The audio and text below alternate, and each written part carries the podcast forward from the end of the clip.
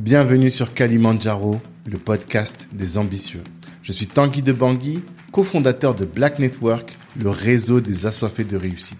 Le but de ce podcast est de vous inspirer en vous montrant des personnes ordinaires qui se donnent les moyens de réaliser des choses extraordinaires. Tous les vendredis, on dissèque le parcours d'un ou d'une invitée pour découvrir les stratégies qu'il ou elle utilise pour atteindre ses objectifs. Prenez place, c'est parti. Ce podcast est soutenu par le cabinet de gestion de patrimoine Banou Conseil. Vous êtes salarié et projeté de lancer un business, faites appel à Banou Conseil et ils vous aideront à trouver un bon bien et surtout à sécuriser votre patrimoine avant de vous entreprendre, c'est important. Si vous êtes déjà entrepreneur et que vous avez du mal à acquérir un appartement que les banques vous rejettent, faites aussi appel à Banou. Ils vous aideront à constituer un dossier solide. Moi, j'adore cette boîte qui est gérée avec beaucoup de science et beaucoup d'humanité. Je vous invite à écouter les épisodes 12 et 13 du podcast et là, vous comprendrez que je vous laisse entre de très bonnes mains. En plus, si vous venez de la part de Black Network, eh bien, vous aurez une réduction de 300 euros sur les frais d'honoraires. Allez-y, de notre part, vous serez bien reçu. Ciao. Alors, ouais, ça y est, on est parti. Kevin, bonjour. Salut Tanguy. Ça va? Ça va très bien et toi? Très bien. Je suis content de te recevoir sur euh, Kalimandjaro, le podcast des ambitieux, parce que euh, bah, définitivement tu es un ambitieux. Je pense que tu es d'accord avec ça. Mhm. Écoute, si, si tu le dis. si tu le dis. Non, mais- je dis ça parce que on voit que tu bouges. Mhm, Tu vois, et on sait que tu bouges, euh, que tu bouges pour euh, la, la, la nourriture afro, la gastronomie africaine. Euh, je t'ai dit pour euh, la première, enfin c'est rare que j'ai un sujet d'épisode euh, ou que j'ai un titre d'épisode au début de l'épisode, mais quand j'écoute les, les contenus te, te concernant et même en voyant ton parcours depuis quelques années maintenant, euh, j'ai l'idée de faire un titre autour de l'ambassadeur, euh, enfin voilà, toi en tant qu'ambassadeur, street, food ou plutôt food plutôt food afro et euh, soft power quoi c'est les trois mots qui ressortent euh, quand on pense à toi Écoute, moi ça me va. hein. Moi ça me va et tu sais, je me dis. Euh, quand, si c'est, je me serais pas qualifié moi-même d'ambassadeur, tu Ok. vois. Euh, Même si au final je suis conscient de, de ce que je fais, mais tu vois, je préfère que les autres le disent. Donc, Mhm. Ouais. Si tu me disais que tu veux le mettre en titre, moi ça me va. En tout cas, je pense que c'est un des, des- des éléments qui, qui va ressortir. On va en parler avec l'équipe. Euh, la première question que j'ai envie de te poser, parce que je, c'est, on est sur le podcast des ambitieux. Au-delà de parler à la communauté noire, on a envie aussi de parler de d'ambition. Et euh, c'est quoi ton ambition? C'est quoi ton but ultime, ce Kalimandjaro là, cette, cette montagne, le sommet que tu cherches à atteindre? Quel est-il? Écoute, si je dois résumer en, en, en une phrase, Mhm. euh, je te dirais que c'est euh, ce que moi j'ai envie de faire, c'est de fédérer, promouvoir et incarner euh, le renouveau des cuisines africaines afrodescendantes. Ah, c'est déjà bien, bien, bien, bien indiqué. Promouvoir, fédérer et incarner le renouveau des cuisines afro. C'est ça. T'as dit indépendante? Non, non, j'ai dit africaine et afrodescendante. Afro, Africaine et On afrodescendante. pourrait rajouter indépendante. Ouais. Mais c'est important et je pense que c'est un des trucs qu'on va qu'on va balayer Qu'on va pouvoir euh, évoquer forcément. C'est ça. D'accord. Mais alors, euh, quand on dit, parce que tu dis euh, fédérer, promouvoir et incarner, Mhm. euh, comme objectif, c'est-à-dire que tu seras satisfait lorsque tu auras atteint ces objectifs-là. Est-ce que tu as des, des KPI, des éléments qui te permettent de considérer que voilà, là, j'ai atteint ma, j'ai réussi ma mission? Bah, écoute, tu vois, les, les, les trois mots-là, euh, ils sont pas totalement choisis par hasard, dans le sens où, tu vois, ça correspond aussi pour moi à des, on va dire, des étapes. Même si, tu vois, il n'y a pas un truc que tu arrêtes de faire, mais ça correspond à des formes d'étapes, dans le sens où, tu vois, j'ai commencé par euh, fédérer, D'accord. parce que je pense que euh, c'est le point de départ, en tout cas pour moi et de mon action, comme, euh, comme je l'imagine, c'est, c'est de me dire, en fait, ok, on est beaucoup sur ce marché. Euh, pour faire très simple, bah, venez on travaille ensemble. Tu vois, venez on travaille ensemble et venez, tu vois, euh, on arrête avec ces- tous ces trucs, tu vois, enfin que moi je trouve très fatigant de oui, les noirs travaillent pas ensemble, les, les tels sont ça, les tels sont comme ça, etc. Moi, enfin c'est des discours qui m'ont jamais vraiment parlé, intéressé pour être franc. Mhm. Mais donc c'est pas par réaction que je le fais, c'est juste par pragmatisme. par nécessité et aussi par juste parce que en fait c'est plus cohérent tu vois. Et donc le fédéré pour moi c'est ça. Et donc les KPI tu vois en vérité alors j'ai pas de KPI chiffrés avec des tableaux de bord mais le KPI pour moi c'est juste de me rendre compte qu'aujourd'hui par rapport à là où j'ai commencé et ben aujourd'hui l'écosystème food afro et même au-delà de la food et ben en fait je le, je le connais je continue de le découvrir mais sur la food tu vois on se connaît tous aujourd'hui. Et que de plus en plus on arrive à monter justement des projets où en fait on collabore. On collabore et tu vois euh, le KPI suprême sur, sur, sur cette verticale-là, c'est qu'en fait, ça se passe bien. Mmh. Tout simplement. Pour moi, c'est qu'en fait, ça se passe bien à tous les niveaux, humainement, professionnellement, financièrement, ça se passe bien. Mmh. pour moi, ça, c'est le premier KPI. Ensuite, tu vois, c'est euh, promouvoir. Et euh, pareil, hein, on est encore en plein dedans, mais c'est justement arriver à se dire que euh, d'une cuisine où en fait on est là depuis des années un constat que bah t'as eu Rudy au micro t'as euh, as eu t'as eu Sona donc t'as eu aussi des gens de l'univers de la food euh, derrière ce micro mm. et en fait ce constat de ok on est là on occupe le terrain on n'est pas forcément assez représenté ou on n'est pas toujours bien représenté etc mm-hmm. ou identifié même bah tu vois moi mon KPI c'est ok euh, aujourd'hui je suis derrière ton micro on va parler de bouffe tu vois. Et on va parler de bouffe et on va aller au-delà de, euh, ok, les alocos, les recettes, les machins, les Ivoiriens les Congolais etc. On va hmm. parler, tu vois, de choses un peu plus profondes et d'enjeux un peu plus, tu vois, euh, euh, je dirais fondamentaux, nécessaires et tu vois, hmm. contemporains. Et euh, donc pour moi, le KPI là, c'est juste ok. Dans quelle mesure on est capable de plus en plus de venir en fait d'arriver derrière le micro bah, d'acteurs comme toi ou d'autres, tu hmm. vois. Euh, même hors de la communauté justement. Tu vois, c'est aussi un step qui est. Il y a un moment où il faut passer là aussi. C'est ça, tu vois. Et euh, donc on est en plein dedans. Tu vois, mhm. on est en plein dedans, mais il y a des projets comme on en parlera aussi, mais le, projet qu'on a fait justement à Dubaï, où en fait tu ah, vois que c'est sûr qu'on va en parler. et, tu vois clairement que ok, l'action de promotion. Euh, mhm.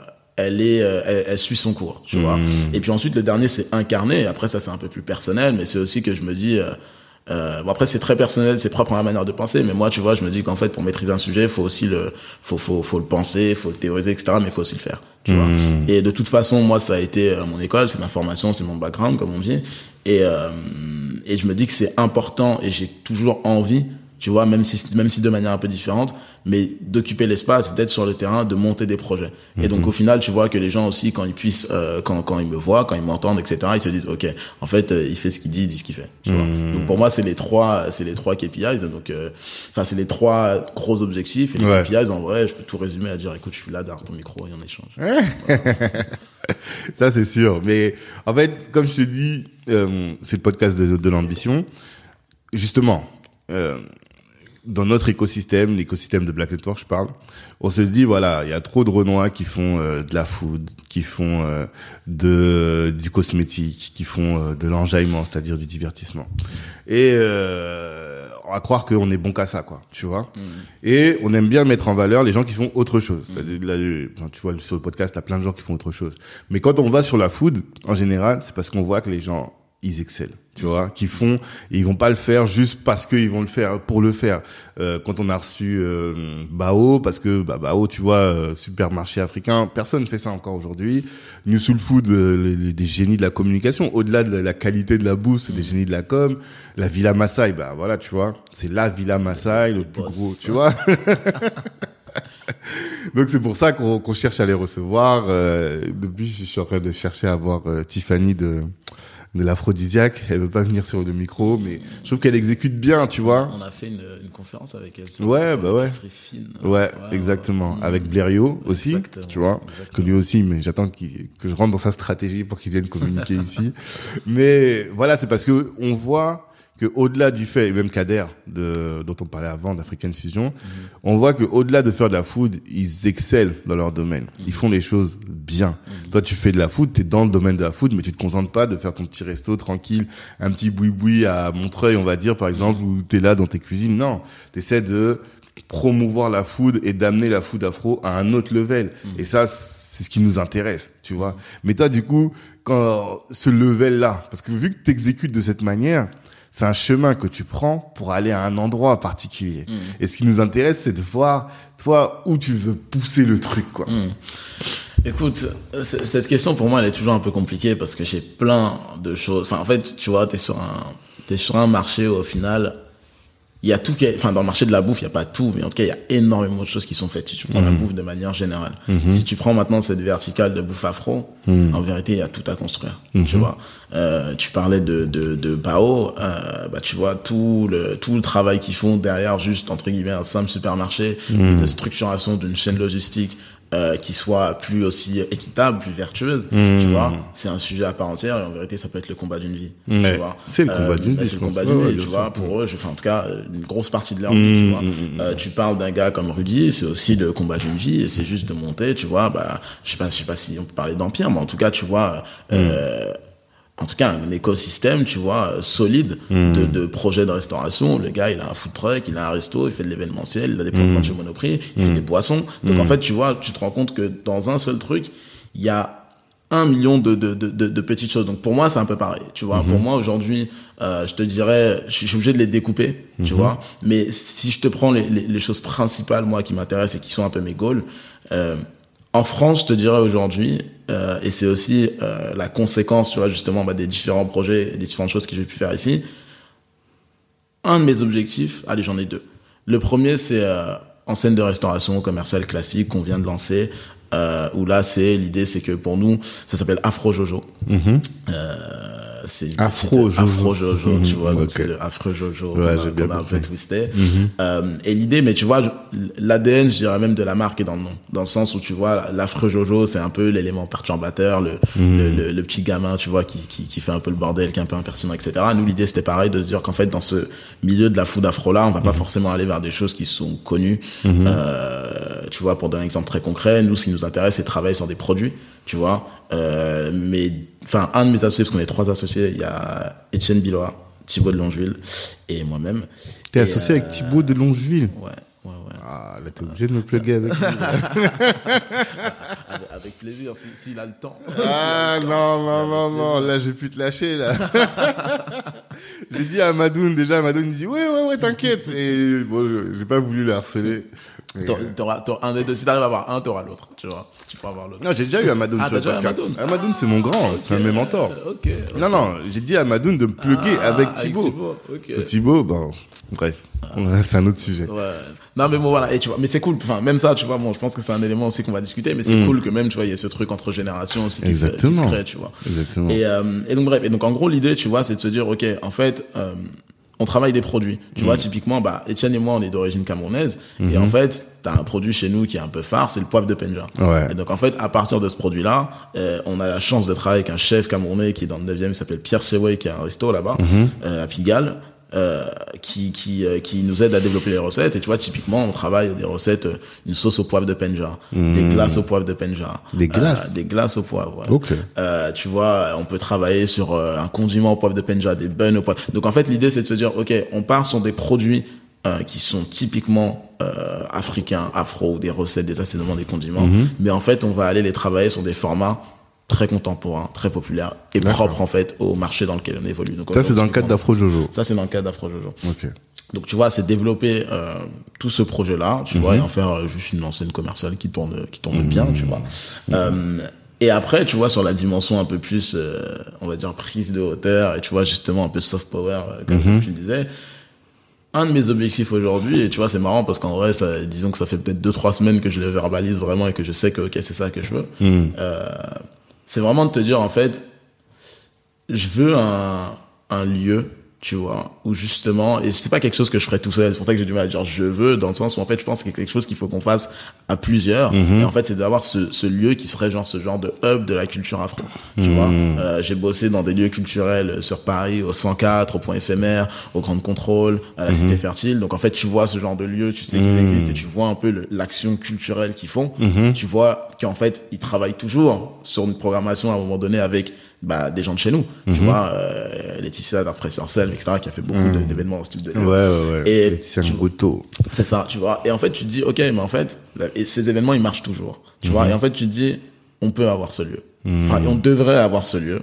Et en fait, ce lieu, si on l'a, on sait qu'il marche. On sait qu'il marche tous les jours. Et on sait qu'en vrai de vrai, ça devient genre un, un des hotspots, tu vois, de la capitale ou pas, même si tu me mets en banlieue, tu vois. Et il y avait, il y avait euh, House. Je sais Mhm, pas si tu te souviens. Ah, bon, à Pantin, pas très loin d'ici, Mhm. ou à Porte. si, je crois que c'était à Pantin.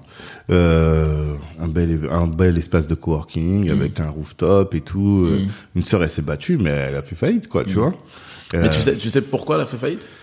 Je, en tout cas, le- la, la clientèle n'était pas au rendez-vous. Mm. Après, est-ce que c'est une question d'exécution? Ça, ça a fait fa- fermer là il y a, il y a, il y a moins d'un an, Hmm. tu vois? Hmm. Et ça a duré pendant des années quand même. Bah écoute, je, je regarderai, je regarderai parce que franchement, je connaissais pas du tout. D'accord. Mais vraiment, moi, j'ai la conviction que, enfin, tu- il, il suffit de regarder, tu vois, euh, tous les euh, tous les acteurs qui sont en place aujourd'hui dans les différentes industries. Tu vois, Mhm. Que ce soit dans la foot, que ce soit dans la musique, dans la culture. Et tu te dis qu'en fait, moi, je pense que si tu montes ce genre de dream team, tu vois, et que tu Mhm. mets tous ces gens-là côte à côte qui arrivent à s'unir autour d'un projet comme celui-là, Hmm. il peut pas échouer. Tu vois, tu regardes les communautés que chacun a, tu regardes les expertises que chacun a, et en fait, tu te dis, ok, t'arrives à mettre tout ça au cœur d'un même endroit, ce truc-là, il peut pas fail. Tu vois, quand tu vois même de manière euh, individuelle, je veux dire, ce que chacun arrive à créer, Mhm. et tu vois, à, à mobiliser en termes de communauté, à créer en termes de valeur, tu dis Mhm. qu'en fait, si à un moment donné, tu mets tout ça au même endroit, tu vois. Après, bien sûr, hein, il y a, comme tu dis, hein, il y a l'exécution qui est fondamentale, tu vois. Euh, mais j'aime à croire que euh, on est capable de ça. Non, on en est con... enfin, moi je dis pas qu'on en est pas capable. Hein. Euh, L'idée c'est juste d'analyser et de découvrir pourquoi est-ce que à ce jour on n'est pas parvenu encore à avoir ce type de, de lieu. Peut-être que c'était pas le bon, ce qu'on appelle le time to market et que maintenant c'est le, le, le, le moment est venu peut-être. Hein. On va voir, tu vois. Mais euh, en tout cas, s'il est là, si ce lieu existe, nous on sera content de- d'aller faire un tour, tu vois, avec plaisir. Donc euh, ok, donc ça c'est ton, ton objectif que ton Afro Jojo donc. Mais c'est quoi vos objectifs avec Afro Jojo? Le million, le milliard, le Ah, le, le million, c'est bien déjà. Le million déjà? Le, million, En CA bien, tu vois, en CA. Ouais. Mhm. C'est pas forcément quelque chose, tu vois, qu'on veut. Euh, Afrojo, c'est pas forcément une marque, tu vois. On veut pas, c'est pas McDo, quoi. Tu vois, on en veut pas à tous les coins de rue, etc. L'idée, Ok. c'est plus de travailler sur des sur des des univers un peu différents et de se dire qu'à un moment donné, tu vois. Euh, la France c'est bien, mais on peut aussi ouvrir d'autres marchés, tu vois. Donc euh, stratégiquement, tu vois, sur un plan de développement, ce serait plus de dire, ok, t'as quelques points de vente euh, à Paris, éventuellement, tu vois, dans les dans d'autres grandes villes, tu vois, de province. Et après, c'est l'international aussi. C'est aussi beaucoup, tu vois, de ou en tout cas, euh, tu vois, toujours garder aussi cet ADN un peu nomade, tu vois, donc euh, faire de l'événementiel, parce que bah, tu vois, par la nature de qui on est, de ce qu'on a fait, tu vois, en fait, aller à gauche à droite, faire des événements, faire des catering, faire ce genre de choses, c'est aussi des bah, choses qu'on aime, tu vois. Donc sûr. on est plus dans cette dimension d'avoir un truc un peu hybride, euh, mais aussi de coller aux réalités de marché d'aujourd'hui. Donc tu vois, de faire de la livraison, faire de la vente à emporter, etc. Mais c'est vraiment ouais, tu vois. En scène de en scène en scène de restauration euh, qu'on veut euh, qu'on veut pousser. Et vraiment comme je disais nous le travail c'est vraiment de mettre en avant les produits. Tu vois mais de le faire de manière cool et décontractée pour une clientèle plutôt jeune tu vois. Mais de se dire qu'en fait tu mets en valeur les produits. Et derrière ce travail de valorisation des produits etc bah je parlais un peu de la chaîne logistique. Bah en fait si demain tu te retrouves à commander euh, j'en sais rien moi tu vois 100 200 300 euh, kilos de poivre de penja euh, par an à, à ton producteur au Cameroun bah en fait c'est cool tu vois c'est cool. Tu fais vivre des gens tu leur fais gagner de l'argent tu tu, tu leur permets de structurer tu leur donnes aussi les moyens eux de renforcer leur game et de structurer leur sûr. chaîne. Donc c'est de travailler aussi tu vois comme ça en intelligence et euh, et ouais de, de de valoriser un peu un peu la culture quoi. Parce que ton objectif, c'est euh, avec le poivre de Penja, c'est quoi? C'est de. J'ai l'impression que le poivre, de Penja occupe une place importante dans euh, les l'épicerie fine euh, camerounaise et africaine. Pourquoi? Et quel est ton but avec ce poivre? Bah, c'est pas parce que tu vois euh, le poivre de Penja il fait partie je crois qu'on a trois ou quatre je me rappelle plus des des IGP donc des des indications géographiquement protégées. Donc en gros tu vois comme le parmesan le champagne où en fait c'est enfin le champagne c'est produit sur telle région et en fait si tu le fais à côté c'est pas du champagne donc en fait c'est la même chose pour le poivre de Penja. Le poivre de Penja ne peut être produit que euh, dans la région de Penja. Vois, donc en fait il y a ce truc où euh, c'est un produit d'exception. Et on a appelé notre notre agence euh, Penja parce que bon ça sonne bien c'est cool ça se retient bien Ouais. etc. Ça se prononce un peu dans toutes les langues. Ouais, mais ouais. derrière ça il y avait aussi cette vision de se dire en fait c'est euh, grosso modo c'est un peu l'allégorie justement de l'excellence à l'africaine tu vois. Il y avait aussi cette idée là derrière. Ça faisait écho à nos origines camerounaises mais de se dire ok en fait le poivre de Penja aujourd'hui c'est quelque chose qui euh, euh, qui est encore aujourd'hui un peu méconnu tu vois en tout cas en France. Par contre les connaisseurs, donc les gens qui sont dans l'industrie de la food, les chefs, etc. Même quand ils connaissent pas, tu leur fais goûter, les gars valident le produit. D'accord. C'est un poivre, je sais pas si tu l'as déjà goûté. Non, je C'est crois un, pas. c'est un poivre, aujourd'hui je t'en ramené. C'est un, poivre qui a un goût et une odeur vraiment spécifique. Ok. Vraiment très spécifique. Tu vois, là, c'est pas du chauvinisme ou quoi, c'est vraiment très particulier, Non, même dans les glaces, tu le sens. ça veut tu vois? dire que- C'est ça. Et donc, tu vois, parce qu'en fait, les terres sont volcaniques. Donc, en fait, ça donne un goût déjà particulier, tu vois, au produit. Et en fait, on se dit que on a besoin, tu vois, de la même manière que dans une industrie, bah, tu as besoin euh, bah, d'ambassadeurs, de, de, de, de, locomotives. Mhm. Je pense que même sur les produits, tu vois, tu as besoin aussi de faire ce travail de, de, de, de, de promotion, de vulgarisation, et que pour ça, il te faut des stars. Tu Mhm. vois, euh, tu prends, euh, on a eu une vague, on nous a saoulé avec le quinoa, avec le matcha, Ouais, grave. avec le machin, mais tout ça, c'est des campagnes, c'est des choses qui sont réfléchies. Et derrière, en fait, quand tu fais tout ce travail de promotion, qu'après tu bosses avec des chefs qui vont faire des déclinaisons, des recettes, que tu as des reportages sur TF1 à midi avec euh, Feu Jean-Pierre Pernaud, et, et qui, et qui vient et qui te parle de ça pendant, pendant 20 minutes, en fait, tu, tu sais que derrière, il y a... euh, il y a une conséquence sur toute une filière en fait qui, qui se crée ou qui se structure tu vois et donc de la même manière moi j'ai pas euh, d'objectif spécifiquement en tout cas aujourd'hui avec le poivre de Penja Mhm. tu vois euh, mais tu vois, typiquement, pour parler d'un autre produit, l'hibiscus, qui aujourd'hui est ultra démocratisé, que tu retrouves partout, incroyable. tu Ouais, vois. ouais. Et ben, en vérité, c'est pareil. En fait, tu peux, tu, la question pour moi se pose à un moment donné de quid de nos filières d'hibiscus, Ben oui. tu vois, euh, comment on les structure, comment on valorise, comment, là, l'hibiscus, tu vois, typiquement, euh, d'où est-ce qu'il vient? On en prend tous, on fait tous du bissap avec, mais d'où Mhm. est-ce qu'il vient? On ne sait pas forcément. Mhm, Est-ce que s'il vient de telle ou telle région, euh, ça, ça induit des spécificités en termes de saveur, tu vois Et c'est tout ça, en fait, je pense que tu as parlé de soft power de tout à l'heure, le, le terme est très juste parce qu'en fait, et c'est ce qui m'intéresse aujourd'hui, c'est que derrière euh, ce qu'on peut, euh, tu vois, appeler la bouffe de manière très simple, en fait, il y a des enjeux. Il y a des enjeux culturels, il y a des enjeux économiques, il y a des enjeux euh, Géopolitique. géopolitiques. J'entends, je vous ai entendu employer le terme gastrodiplomatie. Et en réalité, il y a de la stratégie derrière la- les enjeux gastronomiques. Enfin, il y a des enjeux stratégiques derrière la gastronomie. Donc, euh, c'est c'est aussi ça dont on va parler, je pense aujourd'hui, et ce qui est intéressant.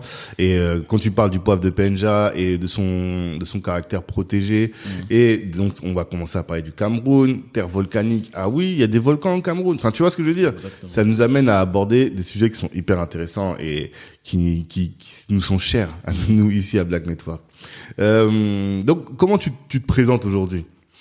Hmm, Question compliquée aussi.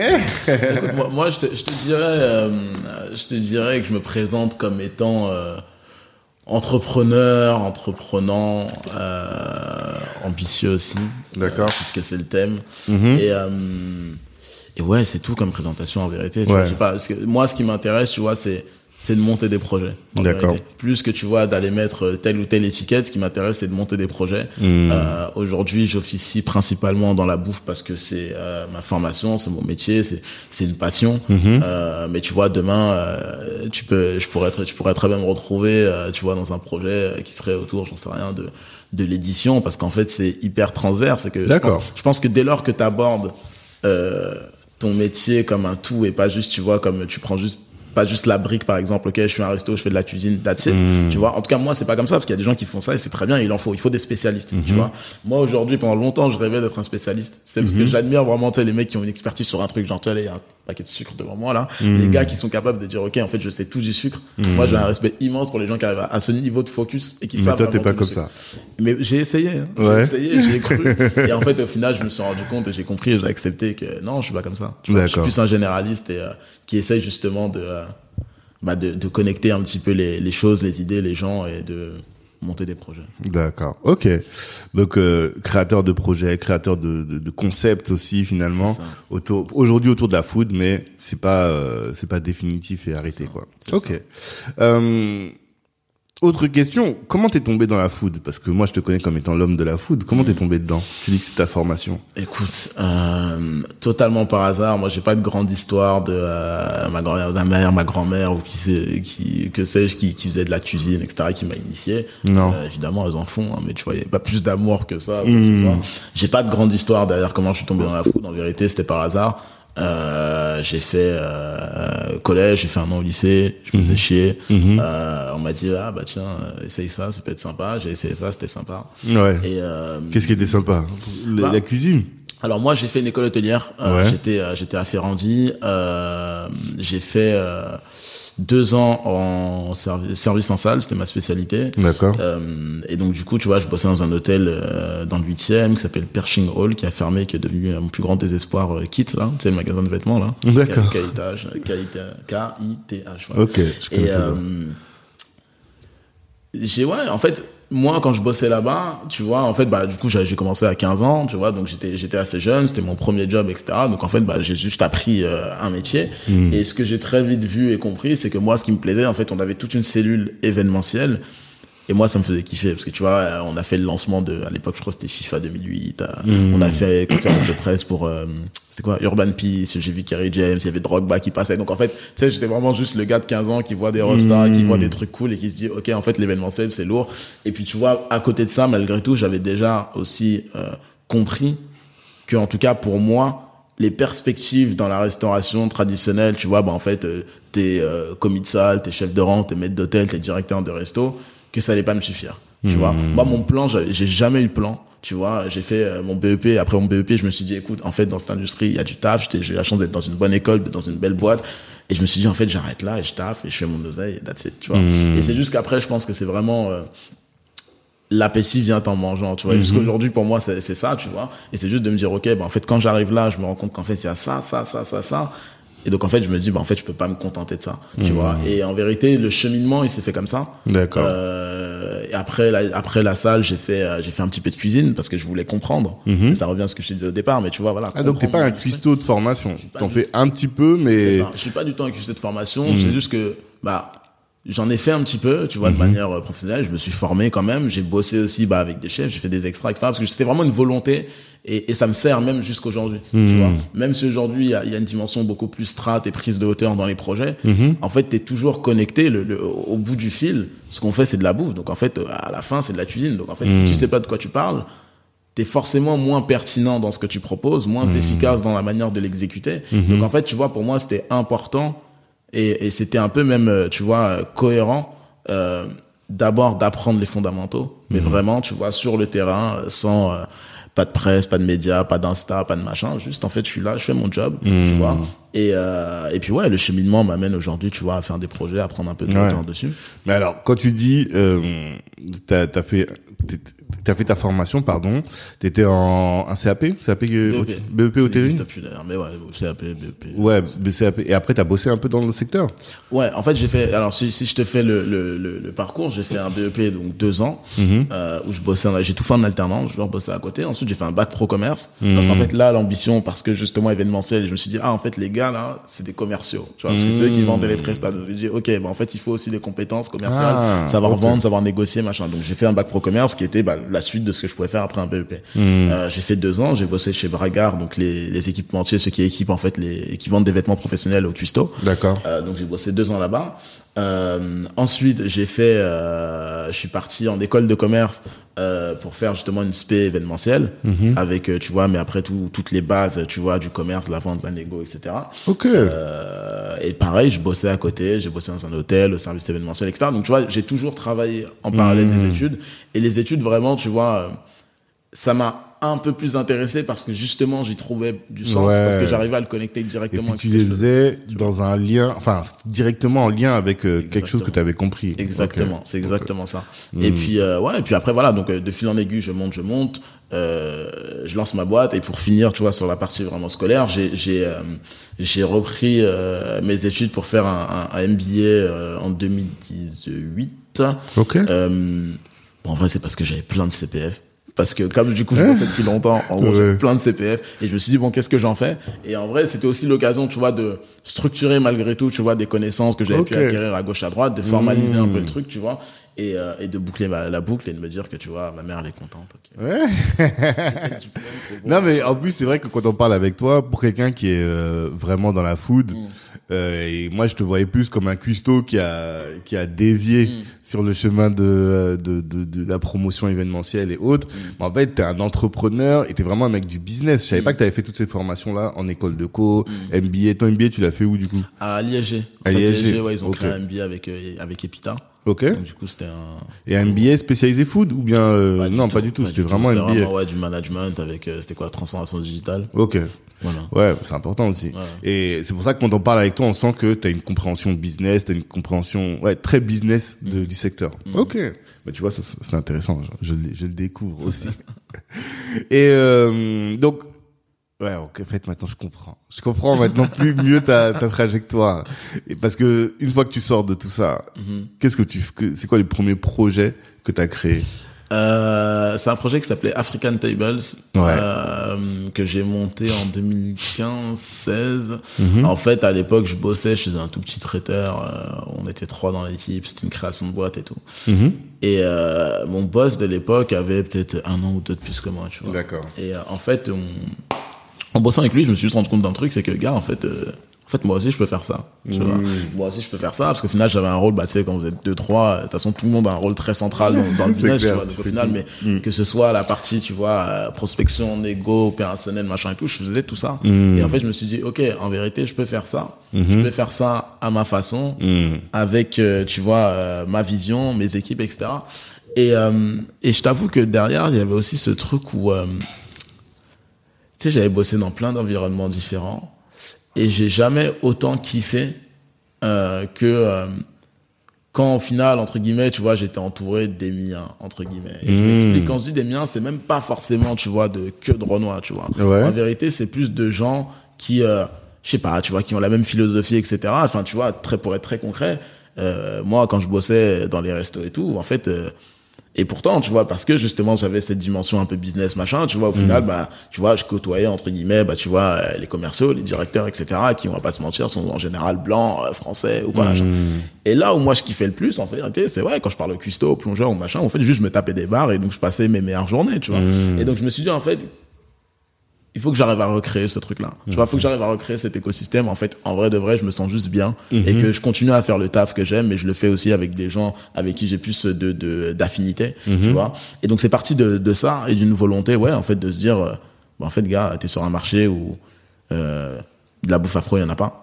Tu vois, et c'est parti de ça. Tu vois, il y avait pas de grande réflexion, de master plan encore une fois et tout. C'est parti juste de ça. Donc je monte une boîte euh, African Tables qui fait du traiteur événementiel parce que d'une part, c'est ce que mes moyens me permettaient de faire parce que monter un resto c'est autrement gourmand en capital.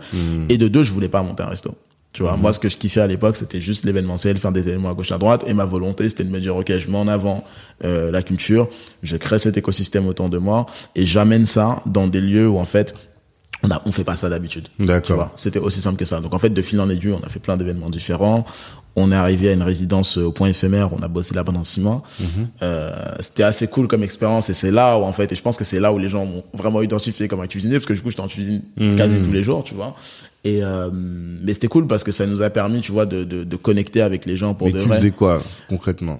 Concrètement, Point Éphémère, c'est un lieu culturel. Ils ont un resto. Et donc, en fait, nous, on a pris ce resto-là pendant six mois où on servait euh, midi, soir, week-end euh, de la bouffe. Euh, donc, en fait, on a monté bah, notre offre culinaire. J'étais avec euh, un ami qui est haïtien, euh, qui est cuisinier de formation, Mhm. euh, qui a bossé, tu vois, dans des dans des belles maisons, Georges V, au Ritz, euh, Mhm. euh, de Beaumanière, etc. Donc, qui a un background très gastro. Ok. Et donc, en fait, ce qu'on faisait, c'est que lui étant haïtien, moi étant camerounais, on faisait vraiment, tu vois, de l'afro-caribéen, mais vraiment, tu vois, donc un twist un peu des deux.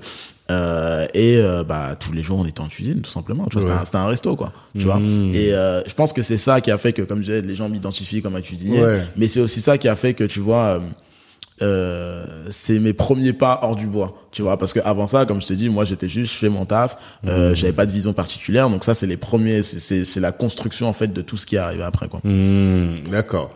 Donc ça c'est les premiers pas. Là-bas tu faisais de la bouffe, mais tu faisais aussi de l'événementiel. Tu faisais parce qu'il me, souviens- il me semble, pardon, tu faisais des networking et tout le soir. euh, Ouais, et ouais. Ouais, on, on a fait aussi un peu d'événementiel parce que pareil, tu vois, c'est là où moi j'ai commencé à me connecter à l'écosystème. Moi, tu sais, enfin, j'ai jamais été euh, euh, dans, enfin, j'ai jamais, euh, enfin, au début, quand j'ai commencé ce business, Mhm. euh, bah, je suis allé taper aux portes parce qu'en fait, bah, j'avais quoi, j'avais 20, euh, 25 ans, je crois. J'arrive, je connais personne, tu vois. Donc, je vais sur Insta, je vais sur Google, etc. Je regarde qui est là, qui fait quoi. Je suis allé voir Rudy, tu vois, Rudy, c'est un des premiers, euh, si ce n'est même le Food, premier de New Soul Food. ouais. Euh, c'est peut-être le premier, en tout cas, c'est, c'est sûr que c'est un des premiers que je suis allé voir. Et en fait, euh, je sais plus si je lui ai écrit ou je suis passé directement au camion. Je disais, bon, voilà, moi, je fais ça, machin, nanani, enchanté, nanana, on a discuté. Mhm. Ok. Euh, j'ai fait pareil avec Loïc Dablé à l'époque, qui était ici à Paris. Ouais. J'ai fait pareil Lui, avec. si je pars à Abidjan, faut que je le capte direct. Ouais, ouais, ouais, il a un beau projet là-bas. Il- Ouais. Il, est cool son projet là-bas. Et j'ai fait ça avec Clarence Copogo, qui est aussi une chef ici, indépendante euh, sur Paris. Bref, donc en gros, je suis allé me connecter Ma à l'écosystème. Ah oui, c'est vrai, exactement, exactement. Très, euh, enfin, tu vois, si tu veux du soft power et de la vie. Ouais, ouais, ouais, ouais. On s'est rencontrés il y a pas longtemps à, à la librairie Taméry, on a bien discuté. Et, euh, Et je on, la connaissais on- pas. on bosse ensemble sur un projet. euh, IGP, pas, on va en parler. Ah, c'est renseigné. un petit peu. Et, euh, Mm. et ouais, donc en gros, je me connecte à cet écosystème-là, mais tu vois, Mm-hmm. à part ça et après ça, honnêtement, j'ai pas fait, à, à- à- à- enfin, c'est pas bien, hein, tu vois, mais j'ai pas fait ce travail après, tu vois, d'aller me connecter vraiment à l'écosystème. Après, j'étais vraiment dans mon tunnel, donc on a exécuté nos trucs. Et effectivement, on faisait de l'événementiel, mais tu vois, c'était plus parce qu'en fait, il y avait des opportunités, tu vois. Mm. Euh, j'ai jamais, tu vois, créé justement, tu vois, genre par exemple, bah, mon événement où l'idée c'était de connecter des gens à travers la food, etc. C'était vraiment de la prestation de service qu'on faisait et euh, bah, de la cuisine. Et c'était tellement intense qu'en vérité, on n'avait pas le juice Ouais. pour faire plus que C'est ça. ça, en réalité, parce que le, le problème entre guillemets de la cuisine, Mhm. c'est que c'est prenant. Enfin, franchement, le, le, le, le business dans la cuisine, le service du midi et le service du soir, ce qui fait que forcément entre les deux, t'as pas le temps de faire quoi que ce soit. Ça. Tu te lèves tôt pour faire le service du midi, tu te couches tard une fois que t'as fait celui du soir, Mhm. et entre les deux, bah tu rentres, tu te reposes un peu et tu reprends quoi. C'est ça. C'est hyper exigeant. C'est ça. Bah, surtout que là-bas, c'était du 7 sur 7. Tu vois, donc t'avais même pas ce luxe d'avoir un ou deux jours où tu peux aller Mmh. te reposer, faire un peu ce travail-là, tu vois. Donc, euh, ouais, ouais, c'est, c'est un business qui est hyper prenant et c'est un truc qu'on m'a dit euh, quand, quand j'ai commencé et, et qui est vrai, tu vois, et que tu vérifies et que tu valides que quand tu le fais. C'est qu'en fait, ce métier, tu le fais pas par hasard, tu le fais, tu dures en tout cas dans ce métier parce que t'aimes ça. Tu vois. Il y a différents types de profils. Il y a les gens comme moi qui ont la chance, qui ont la chance de choisir. Il y a les gens qui arrivent, ils ont pas d'autres opportunités, ils font ce métier-là. Mais en général, soit ils bifurquent, soit ils apprennent à aimer le métier, soit à un moment donné, ils sortent et ils changent parce qu'en fait, c'est un métier où Là, ça commence à évoluer, en tout cas sur la partie cuisine, où tu as des chefs comme Maury, Maurice Sacco, euh, euh, bah, même euh, Clarence, même Rudy. Tu vois, t'as as, plusieurs types de profils qui sont mis en avant et qui ont de la visibilité, donc qui ont une forme de reconnaissance. Mais ça reste un métier Ah, qui, est ingrat. qui est ingrat. Ouais. Tu vois, si on se parle vrai, qui est ingrat, qui paye mal, euh, qui euh, où t'as même pas justement là tu l'as un petit peu, mais de base t'as pas forcément cette visibilité, même juste tu vois de ok en fait c'est toi qui as fait ce taf là. Tu vois les cuisines surtout à Paris. Euh, bon maintenant il y a une petite tendance cuisine ouverte, mais il y a plein de cuisines qui sont en sous-sol. Tu vois donc c'est à dire que tu vois même genre même dans le dans le Ouais, dans, dans, dans l'environnement de travail, etc. ouais. C'est un métier qui est dur, tu vois. Et même si aujourd'hui tu as un côté un peu glamour et tout qui se fait autour, et c'est tant mieux, tu Mhm. vois, parce que ça participe à la promotion, à la vulgarisation, mais ça reste quand même un métier, c'est de l'artisanat, tu vois. Donc en fait, à un, à un moment donné, c'est un métier où tu te coupes, où tu as les mains qui puent, Ouais, c'est tu coupes des laborieux. oignons, Mhm. c'est laborieux, et ça restera laborieux, tu vois. Et ça, ce truc-là, euh, bah, il faut, pour moi, il faut, il faut le savoir, tu vois, malgré tout, euh, dans le sens où euh, derrière, ouais, tu vois, euh, ce que tu vois, les artifices, la presse, Instagram, etc. Bah, il y a cette réalité où en fait c'est un métier qui est dur et donc c'est un métier de passion. Tu vois, avant tout, c'est un métier de passion. Je pense que la passion, tu la trouves pas forcément là où les gens, justement, c'est pour ça que je parlais de grandes histoires où les gens vont embellir en disant oui, c'est ma mère, c'est ma grand-mère, etc. Je pense que la passion, tu peux la trouver. Moi, tu vois, typiquement, je la trouve pas là. Euh, je vais pas te mentir en me disant que quand je coupe des, no- des oignons, je m'éclate. Tu vois? Par contre, là où je kiffe, bah, c'est quand on fait, bah, ce qu'on disait un peu tout à l'heure, c'est qu'en fait, tu sais que, ok, derrière cette recette, tu fais découvrir tel produit à quelqu'un. Derrière ce produit que tu fais découvrir, tu nourris telle industrie. Derrière cette industrie que tu nourris, en fait, tu peux en parler. Tu as des formats, tu peux créer des formats. Bah, tu parlais de Blario, on a fait toute une série de conférences sur l'épicerie Ouais. fine où en fait, l'idée, c'était ça. Tu vois, l'idée, c'était de se dire, ok, sur cette verticale épicerie fine africaine, qu'est-ce qui se passe? Qui sont les acteurs? Quels sont les enjeux? Etc., etc., tu vois. Et moi, c'est ça qui me fait Et kiffer. qu'est-ce que vous en avez tiré? Parce que c'était assez surprenant quand même de choisir cet angle-là, Mhm. épicerie fine. Déjà, le terme est pas hyper connu. Euh, voilà, je j'avais pas très bien compris, Mhm. mais je voyais que les invités étaient bien. C'était ça surtout. Mhm. Quand je regardais les lives et tout, c'était intéressant. Vous avez fait des beaux events. Mhm. De cette euh, série de conférences, qu'est-ce que vous en avez tiré? Alors, comme bah, enseignement Premièrement, moi, à titre tout perso du réseau, parce qu'en fait, il y a plein de gens que je connaissais pas, que maintenant je connais, c'est Mhm. cool, tu vois. Mhm. Et euh, qu'est-ce qu'on en a tiré? Moi, je pense que il y a la satisfaction déjà, parce qu'on a eu des retours, tu vois, de gens qui me disent, OK, merci, c'est enrichissant, ça a appris des Mhm. choses, etc. Et euh, je pense que ce qui est important, euh, c'est aujourd'hui d'arriver pour nous à, à consigner les, les savoirs, consigner les connaissances. Mhm. Là, c'est un format euh, vidéo, live, online, etc. Mais c'est enregistré. Donc là, c'est sur YouTube, tu Mhm. Vois, pour l'éternité, je sais pas, tu vois, jusqu'à ce qu'on nous faites les data centers. Mais en tout cas, c'est là, tu vois. Ouais. Et donc, tu peux accéder à ce truc-là. Et donc, si tu veux accéder à cette connaissance, elle est disponible.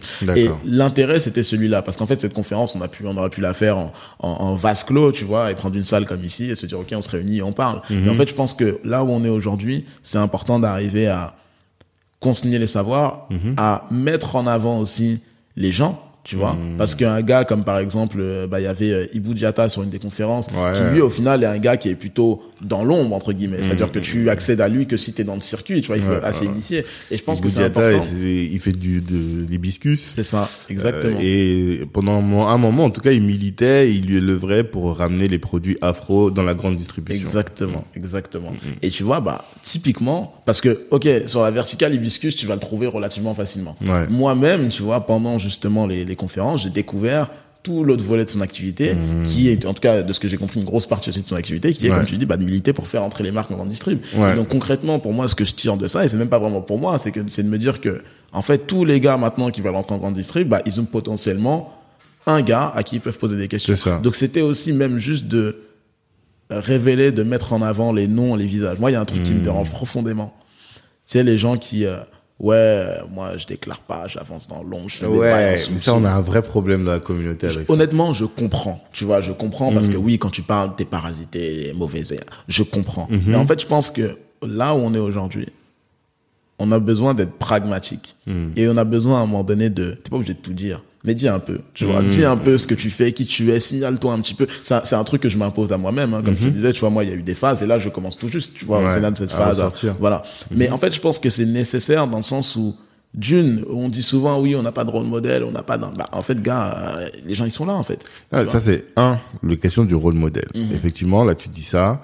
Euh, un petit, euh, c'est Roselmack qui me disait, il, quand il va dans les écoles de journalistes aujourd'hui, il voit des petits qui sont devenus journalistes parce qu'ils l'ont vu à la télé, tu vois. Donc ça, effectivement, c'est la première chose. Mais aussi, on a besoin de retour d'expérience, tu vois. Le travail que Philippe Simo il fait sur investir au pays, pourquoi est-ce qu'il a ce succès Euh, Au-delà du fait que c'est un bête d'exécutant, tu vois, c'est aussi parce qu'il touche une problématique. J'ai la mère d'un de mes potes qui est camère. Elle est en France, elle gère une, une pharmacie euh, au Cameroun, elle le fait à distance, le truc il tourne. Elle fait... Et quand je lui dis viens en parler, elle me dit non. Et je suis là, je me dis mais non, tu te rends pas compte comment on a besoin de ce genre de savoir. C'est ça, c'est ça. ça. Tu vois.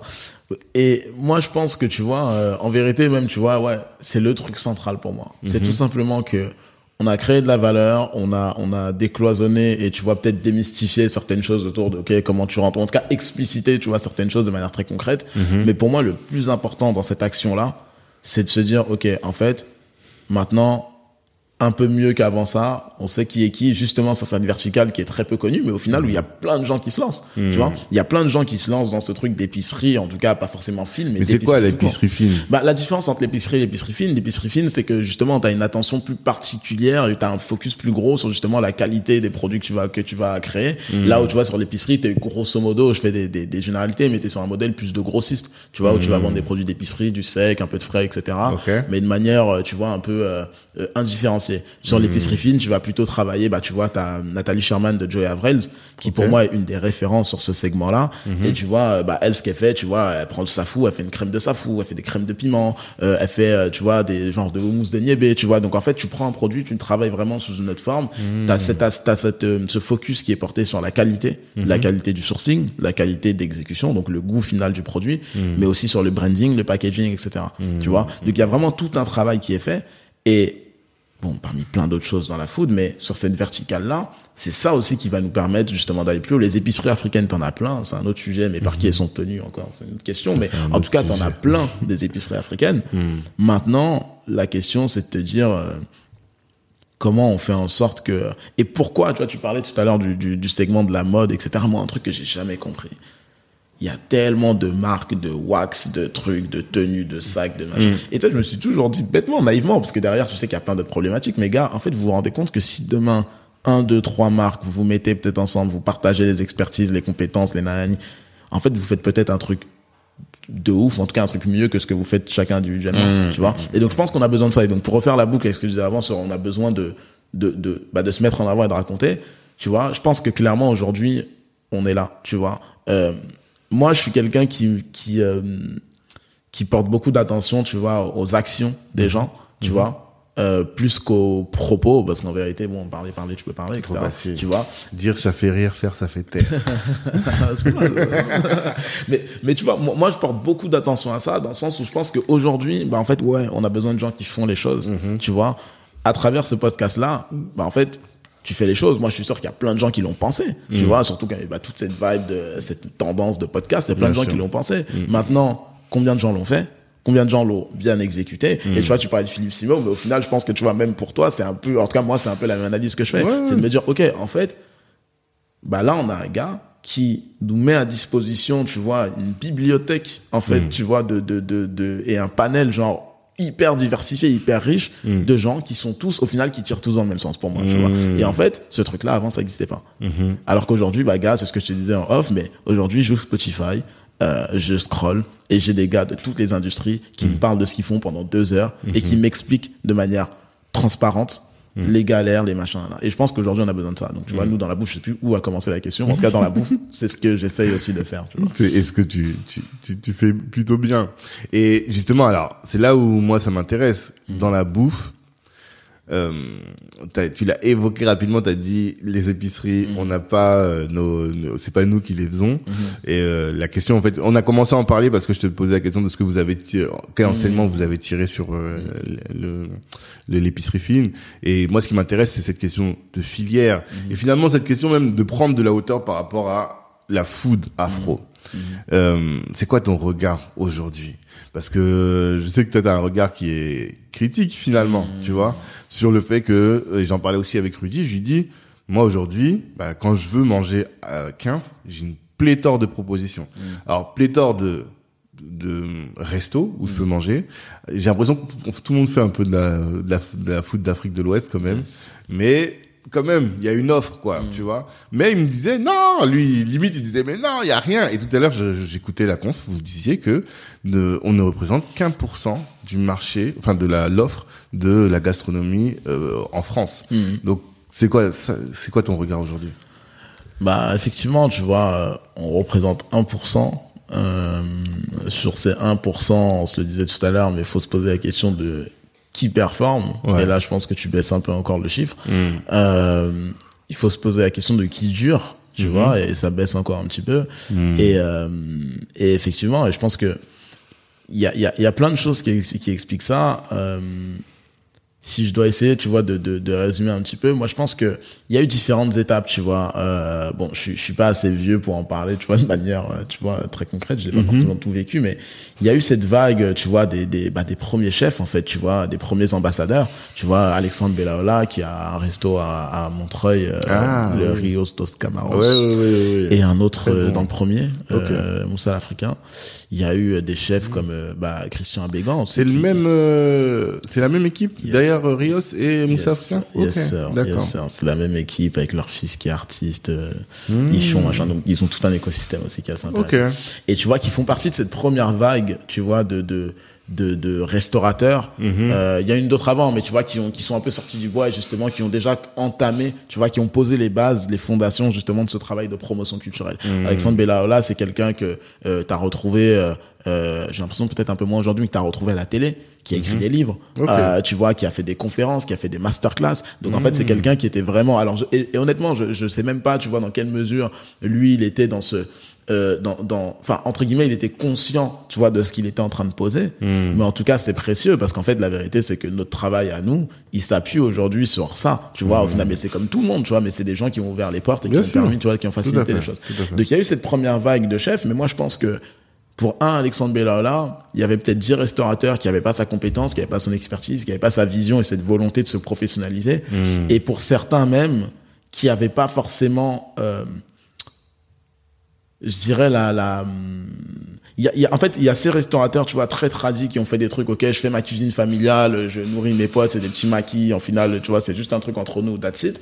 Je pense qu'il y en a d'autres qui sont venus avec une- un positionnement moins affirmé et qui étaient dans quelque chose de, euh, dans du compromis, tu vois, et dans pas forcément l'affirmation, tu vois, de qui tu es, de ce que tu fais, et qui fait qu'au final, t'es pas lisible, t'es pas identifiable, on te comprend pas. Je pense qu'il y a une notion aussi de time to market qui est importante, tu vois, en vérité. je pense. Mais j'ai quand même le sentiment que, tu vois, euh, il y a eu, euh, il y a eu de la perte, tu vois, dans le sens où, en fait, euh, nos euh, diasporas, nos parents, nos grands-parents sont en France depuis longtemps, tu Mhm. vois. Donc en vérité, de la même manière que d'autres communautés asiatiques, italiens, euh, tout ce que tu veux, sont là depuis longtemps et ont réussi, tu vois, à valoriser leur culture, notamment culinaire. Nous, Mhm. je pense qu'on n'a jamais eu cette vision. En fait, on n'a jamais réussi à dépasser l'aspect euh, fonctionnel de la Mhm. bouffe, de la restauration, de se dire ok, nous c'est manger, on veut bien manger, on veut des grosses assiettes, that's it. Tu vois, on n'a pas compris que derrière il y avait d'autres enjeux. Là où en fait, et tu vois, je dis on, mais ça remonte même, tu vois, euh, dans nos pays et dans nos instances dirigeantes qui en fait s'en foutent de la bouffe. Tu vois, genre à part bien manger, enfin tu vois, je dérive un peu, je suis désolé, mais Non, mais justement, de toute façon, c'est là où je voulais t'amener. Un peu plus tard, mais on l'a, ty- on l'a typiquement, tu vois, euh, sur le projet euh, Expo, euh, Expo Universel à Dubaï, Hmm. On parlera du projet après, mais tu vois, un truc que, que j'ai pu constater vraiment, c'est que l'Expo universelle, c'est quoi? C'est du soft power, c'est de la promotion, Ouais, c'est un concours où chacun vient juste montrer, regarde, c'est moi le plus fort, c'est moi le plus beau, et Mmh, des deals. En gros, c'est ça. La France, ils arrivent, euh, Jessica Préalpato, qui est la chef euh, pâtissière de Ducasse, euh, donc gros niveau, tu vois. Mhm. En gros, ils ont sorti leur A-game, leur A-team, ils ont ramené Jessica Préalpato, que des gros chefs. Mhm. Euh, la Belgique, ils avaient un stand où ils vendaient bah, leurs gaufres, les frites, tu sais, les, les, les gros marqueurs culturels euh, Mhm. gastronomiques. J'ai fait la Suisse, il y avait le Swiss cheese, machin. Bref, tous les pays sortent leurs éléments de culture, les mettent en avant, les valorisent. Aucun pays africain. n'a fait ce travail-là. Pourtant, c'était la première expo où tous les pays africains étaient représentés. La première de l'histoire des expos. Aucun pays n'a fait ce travail-là. La Côte d'Ivoire que j'ai visitée a quand même eu, tu vois, euh, euh, l'intelligence, je dirais, de mettre en avant justement le cacao et la filière du cacao, parce qu'ils en sont très fiers, etc. Mais ils sont pas allés au bout de la démarche. Gars, en fait, tu fais ça. Mais ramène-moi un chocolatier, ramène-moi le best chocolatier ivoirien. ça, je t'entendais le dire. Tu, tu- tu vois ce que je veux dire? Et en fait, il y a un truc où les gars n'ont pas conscience que c'est un élément de culture, c'est un élément de soft power. Et comme je disais tout à l'heure, même si on parle de manière peut-être plus intéressée par rapport à eux, ce qui les intéresse, donc la thune, Mhm. les gars, en fait, tu peux faire de l'oseille avec ça. Mhm. Tu vois, tu peux faire de l'oseille avec ça parce qu'en fait, au bout d'un moment, tu diffuses cette culture partout. Tu, tu vois tous ces chefs d'État quand ils font des événements, que ce soit ici ou ailleurs, ils prennent des potels et chabots, des fauchons, des machins, parce qu'ils sont encore dans ce vieux truc de oui, euh, c'est parce que j'ai pris tel traiteur français que c'est bon. Alors que gars, la vérité, c'est que pour moins cher, en plus en vrai, et ce serait beaucoup mieux. Et encore une fois, tu vois, bah, c'est ça qui te permet de continuer à exister, et à t'affirmer. Donc en fait, tu vois, il y a tout ce truc-là pour revenir à, à ta question, qui fait que je pense que la prise de conscience que en fait, la bouffe c'est de la culture et que c'est du soft power et que en fait, on peut et on doit, euh, on se doit d'être authentique et de mettre en avant euh, nos cultures. C'est quelque chose qui est relativement récent, tu vois. Donc aujourd'hui, pour te faire un peu l'état des lieux, selon moi, on est dans cette phase où justement il y a cette génération, tu vois, de, de, de, de jeunes, de plus jeunes qui, qui arrivent et qui a une approche beaucoup plus décomplexée, qui voit aussi que dans d'autres euh, euh, verticales, tu vois les Italiens, tu vois les Asiatiques avec Gros Bao, Street Bangkok dont je te parlais, qui en fait arrivent, font leur truc et ça marche, qui comprennent en fait que ok, il y a euh, un truc à faire, tu vois. Et euh, Mais alors, qu'est-ce qui fait qu'on ne le fait pas? Parce que il y a plein, pour moi, ça, ça, ça soulève plein, plein, plein de sujets euh, très, très différents. Mais si on devait aller dans l'analyse, moi, la première analyse que je me faisais, mais encore une fois en tant que externe, tu vois, c'est nos parents. La bouffer dehors, c'était pas leur truc. Ils s'en foutaient, tu vois. Mais bouffer dehors en général. Donc, euh, aller investir dans la, dans la restauration, c'était pas vraiment un sujet de prédilection, en tout cas à leur époque. Donc ça, ça faisait. Nous, on est une nouvelle génération. Bien souvent, il y a des couples mixtes, il y a des trucs qui fait que un, déjà, on a l'habitude de manger dehors, et deux, on dit mais ma femme, elle fait pas la bouffe du bled, donc faut que j'aille chercher dehors, tu vois. Ça, c'est un des trucs. La première, euh, c'est un élément qui est important. Et donc, ça fait que il y a une demande qui est plus grande. Or, or l'offre en face, bah, on- 1%, ça veut dire que en Ile-de-France, on est bien, mais si tu sors d'Ile-de-France pour manger quinf, Mhm. Ah, c'est chaud. c'est chaud. Bah bon, le premier step là, c'est prise de conscience. Ouais. Ensuite, je pense qu'il y a aussi un déficit de, de formation. Tu vois. Ok. Euh, il y a un déficit de formation dans le sens où après avoir pris conscience que waouh, ok, il y a un truc à faire et, et en fait il y a une demande, etc. Bah il faut savoir le faire. Et là, en fait, tu te retrouves confronté à une autre problématique qui est que la typologie des restaurateurs afro-africains, etc., euh, c'est en train de changer, mais c'est des gens qui en fait sont pas des cuisiniers professionnels pour beaucoup. C'est des gens qui en fait arrivent, savent un peu cuisiner, on leur dit deux trois fois c'est bon ou qui voilà. Et en fait ils cuisinent. Et il y a des restos comme ça qui sont très bons, tu Ouais, vois. ouais, ouais. Mais c'est juste qu'en fait à un moment donné, euh, si tu veux passer, à- soit parce que ton objectif c'est de développer, tu veux passer à l'échelle, bah en fait il faut te structurer, donc il faut te former. Et en fait on n'a pas forcément nous cette cette tu vois on n'a pas forcément eu justement ce, ce- ce- cette vision là. Mm. Et euh, donc je pense que ouais le deuxième point c'est justement ouais c'est un déficit de formation, c'est qu'en fait bah il y a un manque de savoir-faire. Tu vois typiquement il y a un truc où, où moi je suis fondamentalement pas d'accord. Il y a des gens qui viennent et qui disent oui mais en fait tu pourras jamais faire un chip budget parce que euh, c'est long, etc. Oui, c'est long de faire un chip, ça c'est- sûr, tu vois, c'est long, c'est une vraie technicité. Euh, tu vois, c'est un vrai savoir-faire. Moi, j'ai essayé d'en faire un chez moi une fois, c'était c'était dur. Hein. Ouais. C'était dur. Hein. C'était juste un riz rouge, tu vois. Donc il y a, il y a une vraie technique, il y a, il y a une vraie, il y a un vrai savoir-faire. Maintenant, pour moi, t'arrêter à dire ok, ben en fait. Non, c'est impossible de faire un budget, genre en format restauration rapide ou je sais pas quoi, parce qu'en fait, genre, c'est trop compliqué. Pour moi, c'est faux, tu vois. Et à la limite, euh, même si disons que sur certains plats, c'est peut-être vrai, bah, créons des formats où en fait les gens ont plus de temps et créons des formats où en fait l'attente, etc. Parce que t'es pas obligé de faire la restauration rapide. Il y a des plats comme tu prends un- un- une blanquette de veau, quand tu l'as fait de manière traditionnelle pour l'avoir pratiqué à l'école, c'est long. Hein. Ah ouais? Ah, c'est archi long. Tu sais, les gens, parce que maintenant, aujourd'hui, on te fait la blanquette, la version avec de la crème, etc. Mais de base, la blanquette, tu l'as fait, tu cuis ta viande, tu la poches dans l'eau, tu mets tes légumes, tu l'enlèves. Il y a beaucoup de manip. Tu vois, c'est comme quand tu fais les jus, je sais pas, t'as déjà vu, tu sais, les grosses casseroles, là. Et en gros, tu mets de l'eau et ça réduit pendant plus de 24 heures. À la fin, ça te fait un jus concentré qui fait ça. Tu vois. Donc, en gros, aujourd'hui, je pense que, et, et je reviens à ce niveau de, cette histoire de, de, de formation et de savoir-faire, il y a un vrai travail qui peut être fait que par nos chefs de se dire, en fait, au lieu d'accepter de se dire non, le tiboudienne, on ne pourra jamais le faire parce que c'est long, la cuisine africaine, c'est une cuisine qui est longue. Eh gars, on n'est pas différent des autres. Euh, la cuisine française, il y a des plats qui prennent trois plombes à faire. On a trouvé des moyens de condenser. Aujourd'hui, il y a des nouvelles techniques de cuisson, il y a du nouveau matériel de cuisson. En fait, bah, venez, on se pose. Euh, venez, on travaille à comment on peut faire ça plus simple. Alors évidemment, peut-être que la version purement traditionnelle, tu pourras la retrouver que dans certains types de restaurants parce qu'en fait, c'est ça que tu veux chercher. Mais en fait, tu vois, je ne peux pas accepter le fait que tu me dises, OK, en fait, aujourd'hui, c'est impossible d'avoir un budget, même si un peu revisité, tu vois, en format restauration rapide, mais qui garde quand même les marqueurs en termes de saveur du tiboudienne traditionnel. Mais ça, tu penses que ça n'a pas évolué? Parce que si tu prends euh, African Fusion, Mhm. justement, euh, je suis allé manger à celui qui était, je crois, à Évry, ou en tout cas dans le sud de, de, le sud de l'île de France. Mhm. Et je crois que j'ai pris un chip, hein, justement. Mais c'est fast food Mhm. afro. Tu vois Ils ont réussi ça. ils ont réussi ça, mais un gars comme euh, comme euh, Kader, qui est un des cofondateurs justement d'African Fusion, euh, bah c'est, je crois que ça fait quoi? Ça fait au moins 10 ans qu'ils sont dans le game. Ouais. Donc tu vois, pour arriver au résultat que tu as mangé et où tu me dis c'est réussi, et tant mieux, Mhm. bah c'est 10 ans de taf. Tu vois Et en vérité, c'est derrière en back-office, même aujourd'hui, c'est pas mal de, de, de, de challenge quand même. Mhm. Tu vois Et donc en fait, mais bien sûr qu'ils ont réussi, mais pour un Kader qui réussit, combien t'en as qui réussissent pas alors Mhm. qu'ils essayent? Et en fait, il y a ce truc où et un cadre, je pense que c'est dix années plus de travail, c'est dix années à structurer une vision. Et pour moi, ça m'amène justement au troisième point, qui est celui après de la vision, de dire, OK, bon, en fait, par rapport à tout euh, ce que je sais du marché, où est-ce que j'ai envie d'amener euh, la cuisine africaine? Et effectivement, aujourd'hui, il y a beaucoup d'Afrique de l'Ouest, parce que c'est aussi ce qui, euh, les diasporas qui sont les plus représentés, en tout cas, surtout en Ile-de-France, etc. D'accord. Mais tu vois, pour moi, ça souligne aussi, ça soulève aussi cette question de...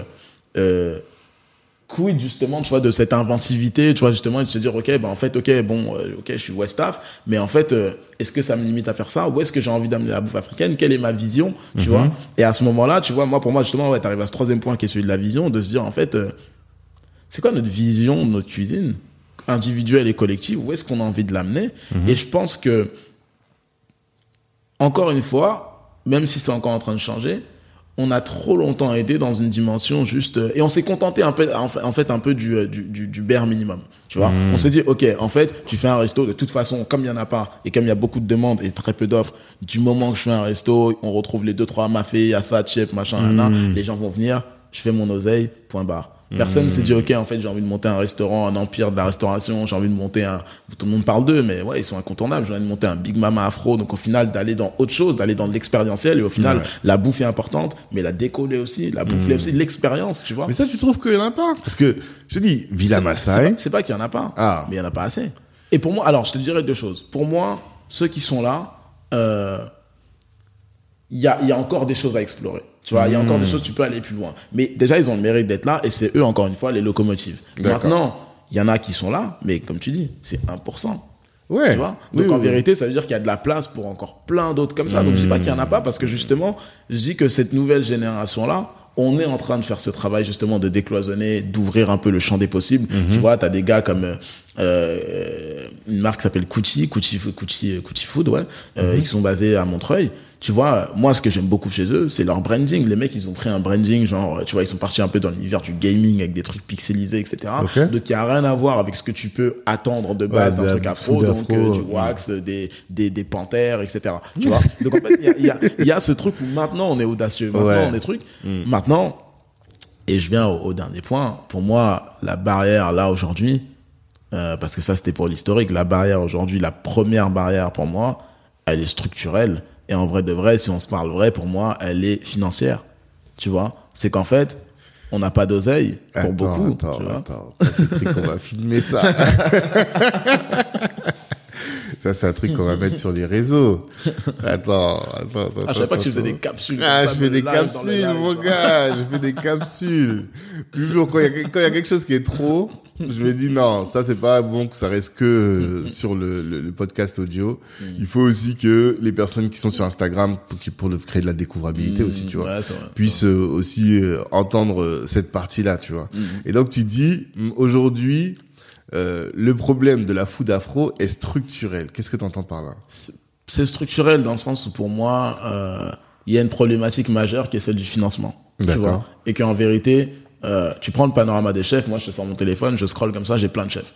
Maintenant, dans ces chefs-là, combien ont un resto Et dans ces chefs qui n'ont pas de resto, combien veulent un resto? Parce qu'il y en a qui en veulent pas, mais il y en a aussi beaucoup qui en veulent. Et en fait, le truc, c'est qu'à un moment donné, tu retombes sur un truc où les gars savent faire, les gens ont les recettes ou un univers, savent se brander, etc. Ce qui manque, c'est la brique financement. Parce qu'en fait, concrètement, aujourd'hui, quand tu vas voir une banque, que tu leur dis, écoute, je veux monter un resto afro, déjà, on sait pas ce que c'est. Ils comprennent pas, même aujourd'hui. Ou sinon, ils vont te renvoyer Mafé et à Satchep. Et surtout, ils vont te ramener un référentiel de restaurant africain qui n'est pas ce que tu veux faire. Et donc, comme on n'a pas justement ce, cette grosse réussite commerciale, ce resto qui va te dire, waouh, en fait, ok, il y a un marché, ben, en fait, ils vont te ramener à ça, grosso modo, pour faire très concret. Tu vas leur dire, je vais faire 400 000 de CA. Ils vont dire, mais monsieur, on n'a pas de resto qui, africain qui fait 400 000, on a des restos à 150, avec des marges à 2%, tu vois. Mais on n'a pas ce resto, tu vois, qui fait 400 000, qui fait, je sais pas, 10, 15, 12, 15% de, de, de bénéfices, etc. Donc en fait, qu'est-ce que tu me racontes? Tu vois? Et ça, c'est une des problématiques pour moi majeures, parce qu'en fait, tout ce que j'ai cité avant, aujourd'hui, on l'a. Le savoir-faire, la vision, l'expertise, le fait de savoir travailler ensemble, le fait de chacun, tu, par- tu vois, je parlais d'une Clarence qui arrive avec sa cuisine d'Afrique centrale, avec ses convictions. Je peux te parler de Gloria Cabé qui fait de la cuisine afro-végane, euh, Pierre Sioé qui fait de la bistronomie teintée d'Afrique. On a nos univers, on a nos, nos, nos, euh, on a nos chefs, nos ambassadeurs.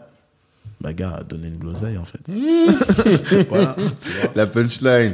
Le soutien passe par la Mais caisse. c'est ça, tu vois. Et en vérité, hein, tu vois, euh, alors il y a le soutien passe par la caisse des nôtres et tu vois de Ouais, ok, dans- mais ok, dans quelle c'est mesure plus large que ça, bien Et sûr. tu vois, il y a vraiment ce truc de, de, de financement. Et à côté de ça, il y a aussi le fait que bon bah mal, enfin malheureusement, euh, c'est comme ça, mais on est on est dans une industrie. Bah, je crois que Sona le disait, Sona de Bao le disait aussi. C'est pas de la tech. Donc en fait, ça, il y a pas cet engouement même qu'il y a aujourd'hui où en fait tu vas lever des fonds pour des trucs en vrai qui parfois sont très bidons. Bah en fait là, on est sur des trucs, on est sur un métier de marge, on est sur un métier de marge qui sont au final relativement faibles. On est sur un contexte qui est pas évident depuis plusieurs années aussi. Donc en fait, il y a aussi ça qui rajoute.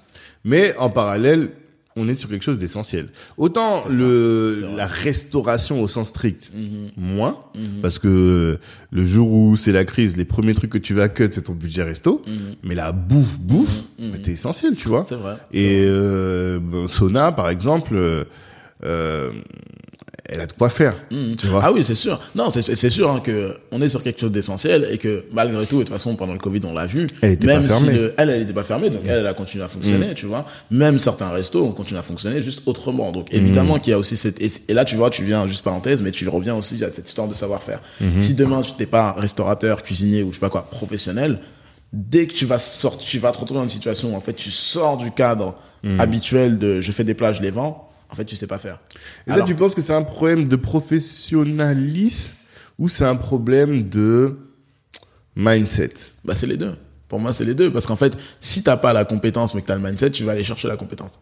Tu vois? Tu vas aller chercher, ok, tu vas, tu vas, parce que tu vas, tu vas être, euh, tu vas être, euh, je sais pas, un peu froid et analytique et tu vas te dire, écoute, aujourd'hui, ok, le marché, il est celui-là. Moi, aujourd'hui, je suis là, je sais faire ça, je sais pas faire ça. J'ai besoin de savoir faire ça pour, et donc tu vas aller te former. Tu vois? Et, parce que ça correspond justement à l'ambition que tu as derrière. Donc je pense que c'est euh, c'est les deux. Je dirais le mindset avant. Moi, je mets toujours mindset avant dans le sens où je pense que c'est c'est le point de départ, c'est le moteur. Ouais, je pense. Mais après, il y a un truc où bah tu peux euh, vouloir, tu peux avoir une vision, mais après, on, on revient à ce qu'on disait un peu plus tôt. C'est un métier qui qui est dur. Et en fait, il y a aussi beaucoup de gens qui montent des restos sans se rendre compte à quel point euh, c'est dur, Ouais. sans avoir vraiment, tu vois, en vrai, en vrai de vrai, la volonté d'être dans les tranchées, d'être dans la cuisine et de charbonner, tu vois, tout bêtement, mais qui ont pas forcément même, tu vois, genre l'intelligence pour moi de s'entourer. Tu vois, de gens, parce qu'en fait, des cuisiniers, il y en a, des gens qui veulent passer leur vie dans une cuisine à bosser, Ouais, à développer, à travailler clair. sur leur art. En fait, clair. là, la question est, et c'est pour ça que je reviens à ce truc pour moi qui est central, c'est d'arriver à connecter les énergies, dans le sens où en fait, aujourd'hui, on a tout ça sur le marché. Des cuistots, des gens qui sont peut-être un peu plus comme moi, entrepreneurs, euh, des consultants, des machins. Le- et le vrai truc, c'est qu'aujourd'hui, concrètement, bah, malgré tout ça, nous, entre nous, il y a tout ce qu'on a cité de formation, de mindset, d'arriver à se connecter. Et puis après, en vrai, euh, il y a aussi un marché qui, qui nous vaut pas du bien, comme dirait l'autre. Dans, le sens- dans, dans le sens où, franchement, euh, tu vois, euh, la lecture que qu'ont les gens, même aujourd'hui, malgré tout ce chemin qu'on a parcouru euh, collectivement, la lecture et la réception, tu vois, la manière dont tu es accueilli quand tu viens en fait et que tu parles ou que tu présentes un produit, tu vois, un projet de restauration afro, que ce soit du traiteur ou peu importe, c'est toujours un truc comme euh, ah c'est sympa, c'est mignon, c'est original, mais c'est pas tu sais c'est pas perçu comme un marché. Moi pour donner une anecdote, tu vois, euh, bah, quand j'ai fait African Tables, on a fait un concours, euh, le concours de la bourse Badois. En gros, c'est un concours qui est sponsor par Badois, qui permet à tu présentes un dossier, ils sélectionnent euh, trois ou cinq, je sais plus, projets finalistes, et en gros euh, tu pitches devant un jury, t'as une session dégustation, bref, t'as toute une toute une campagne, euh, tu montes un resto éphémère sur un soir et tout, toute une campagne qui te permet après de voter et de choisir en fait qui va gagner. Nous, on est en finale de ce truc-là. Euh, on gagne pas, j'ai le seum. Mais satisfaction personnelle quand même. On est euh, vote du jury populaire, mais de loin, de loin, de loin, de loin, tu vois. Et donc c'est cool parce que tu vois, les gens sont venus manger, les gens ont vu sur les réseaux, les gens ont soutenu. Donc il y a quand même une preuve que, et c'est ce que tu disais, genre il y a une demande qui est Ouais. forte pour ce truc-là. À côté, il y avait un Italien, il y avait euh, euh, euh, Lear qui, qui a un resto dans le dixième qui s'appelle Bang Bang. Bref, il y avait des gens, voilà, un projet français. Mais il y avait ce truc-là. Mais moi, ce qui m'a marqué de cette expérience-là, parce qu'à la limite, on gagne pas, bon, c'est le jeu, tu vois. Mais ce qui m'a marqué, euh, c'est que je pitch le projet devant euh, un panel, euh, un grand chef, un gars qui a genre euh, 10, 15 brasseries à Paris, un gars qui boit chez Badois, donc des professionnels de la restauration qui connaissent très bien le marché. Et en fait, les gars, je leur dis, écoutez, moi voilà, je fais un projet de restauration afro, moderne, machin, euh, tout ce que je t'ai dit, tu vois, hybride, un peu de livraison. Et les mecs te disent, euh, et comme en fait, il y avait une, beaucoup, une grosse dimension un peu street food et axé plus, tu vois, sur de la livraison des comptoirs à emporter plutôt que, tu vois, le maquis et le machin, les mecs me disent, oui, mais la cuisine africaine, vous savez, c'est une expérience, il faut la musique, tu sais. En fait, ils sont dans le truc très exotique, Folklore. folklore, de, non. ok, euh, boubou, saga africain. Et en fait, moi, il y a un truc où, et ça, je regrette, parce qu'en fait, euh, c'est là que je vois, j'étais jeune, tu vois. Parce que j'aurais dû leur dire, tu vois, clairement, mais en fait, les gars, vous êtes des ouf. Ouais. Tu vois. Moi, après, avant cette expérience-là, je bossais, je bossais, pardon, chez, euh, chez Taster, qui est un des, qui est le premier acteur en France à avoir fait de la dark kitchen, que maintenant tout le monde entend partout. Donc, c'est cuisine sans salle de restaurant qui font que de la vente à emporter, de la livraison. Je bosse chez eux, c'était euh, 2019. Euh, on n'est pas encore Covid et tout, donc il n'y a pas la traîne machin, mais ça arrive en France fort et les mecs ont déjà euh, cinq cuisines, des cuisines à l'étranger et tout. Donc je sais, je vois les chiffres qu'on fait. Le million dont je te parlais, sur un site, on le faisait au mois, Ok. tu vois? Un Donc, million par mois. Un million de CR. En dark kitchen. De en Ouais, dark ouais, kitchen, tu vois? Donc je sais à quel point ça marche. Je sais à quel point il y a du potentiel et eux, ils sont sur une verticale cuisine asiatique. Ouais. Alors oui, sur de l'afro, il y a un travail de démocratisation, donc je me dis pas tout de suite je vais transposer et faire un million, Mhm. mais il y a le même potentiel. Ouais, mais alors. Tu vois Vas-y, je te laisse terminer. Et, ouais, et juste, et juste pour finir là, tu vois, en gros, je sais que ça fait de l'oseille. Donc je suis pas en train de te vendre un truc qui est sorti de ma tête et tout. Le modèle fonctionne. La bouffe afro, c'est un truc qui est untapped, que les gens n'ont pas encore vu, n'ont pas encore connu, surtout sur la forme dans laquelle moi je veux la proposer. Mhm. Donc je sais qu'il y a quelque chose à faire. Et toi, ce que tu me réponds, c'est juste non, mais en gros, faut, faut des boubous et faut de la musique. Et en fait, il y a ce truc où derrière ce côté euh, financement, et tu vois, j'en parlais dans une des conférences justement de, de pour moi, hein, tu vois, qui est vraiment de la, de la discrimination, tu vois, dans le sens où en fait, on va pas apprécier ton projet pour ce qu'il est, et pour le potentiel des marchés, parce qu'attends, si tu prends un peu de recul, tu te dis quand même, je suis en train de te parler d'un truc qui sur un marché qui est saturé, qui est déjà très structuré, que les gens connaissent et qui, comme tu dis, est un besoin quand même euh, régulier, permanent. On n'est pas Mhm. sur un truc éphémère, sur une tendance. Je suis en train de te parler d'une verticale qui n'a pas encore été explorée. Ouais, élément de diffé- différenciation. Normalement, t'es banquier, t'es investisseur, machin, tu kiffes, tu dis, mais Mm. attends, je vois, parce qu'en plus, le, le schéma, il est très simple dans ta tête. Tu dis, je regarde ce qui s'est fait avec l'Asie, avec l'Italie, machin, et copier-coller, afro, is Ben the new oui. thing. Je te dis qu'en fait, je bosse avec un tel, un tel, un tel, que avant j'ai fait ci, ça, ça. Normalement, Et si c'est pas pas de l'afro et que c'est du mexicain, Hmm. t'inquiète pas que là, on y va, tu vois. Mais pourquoi? Parce que, tu vois, Pokéball.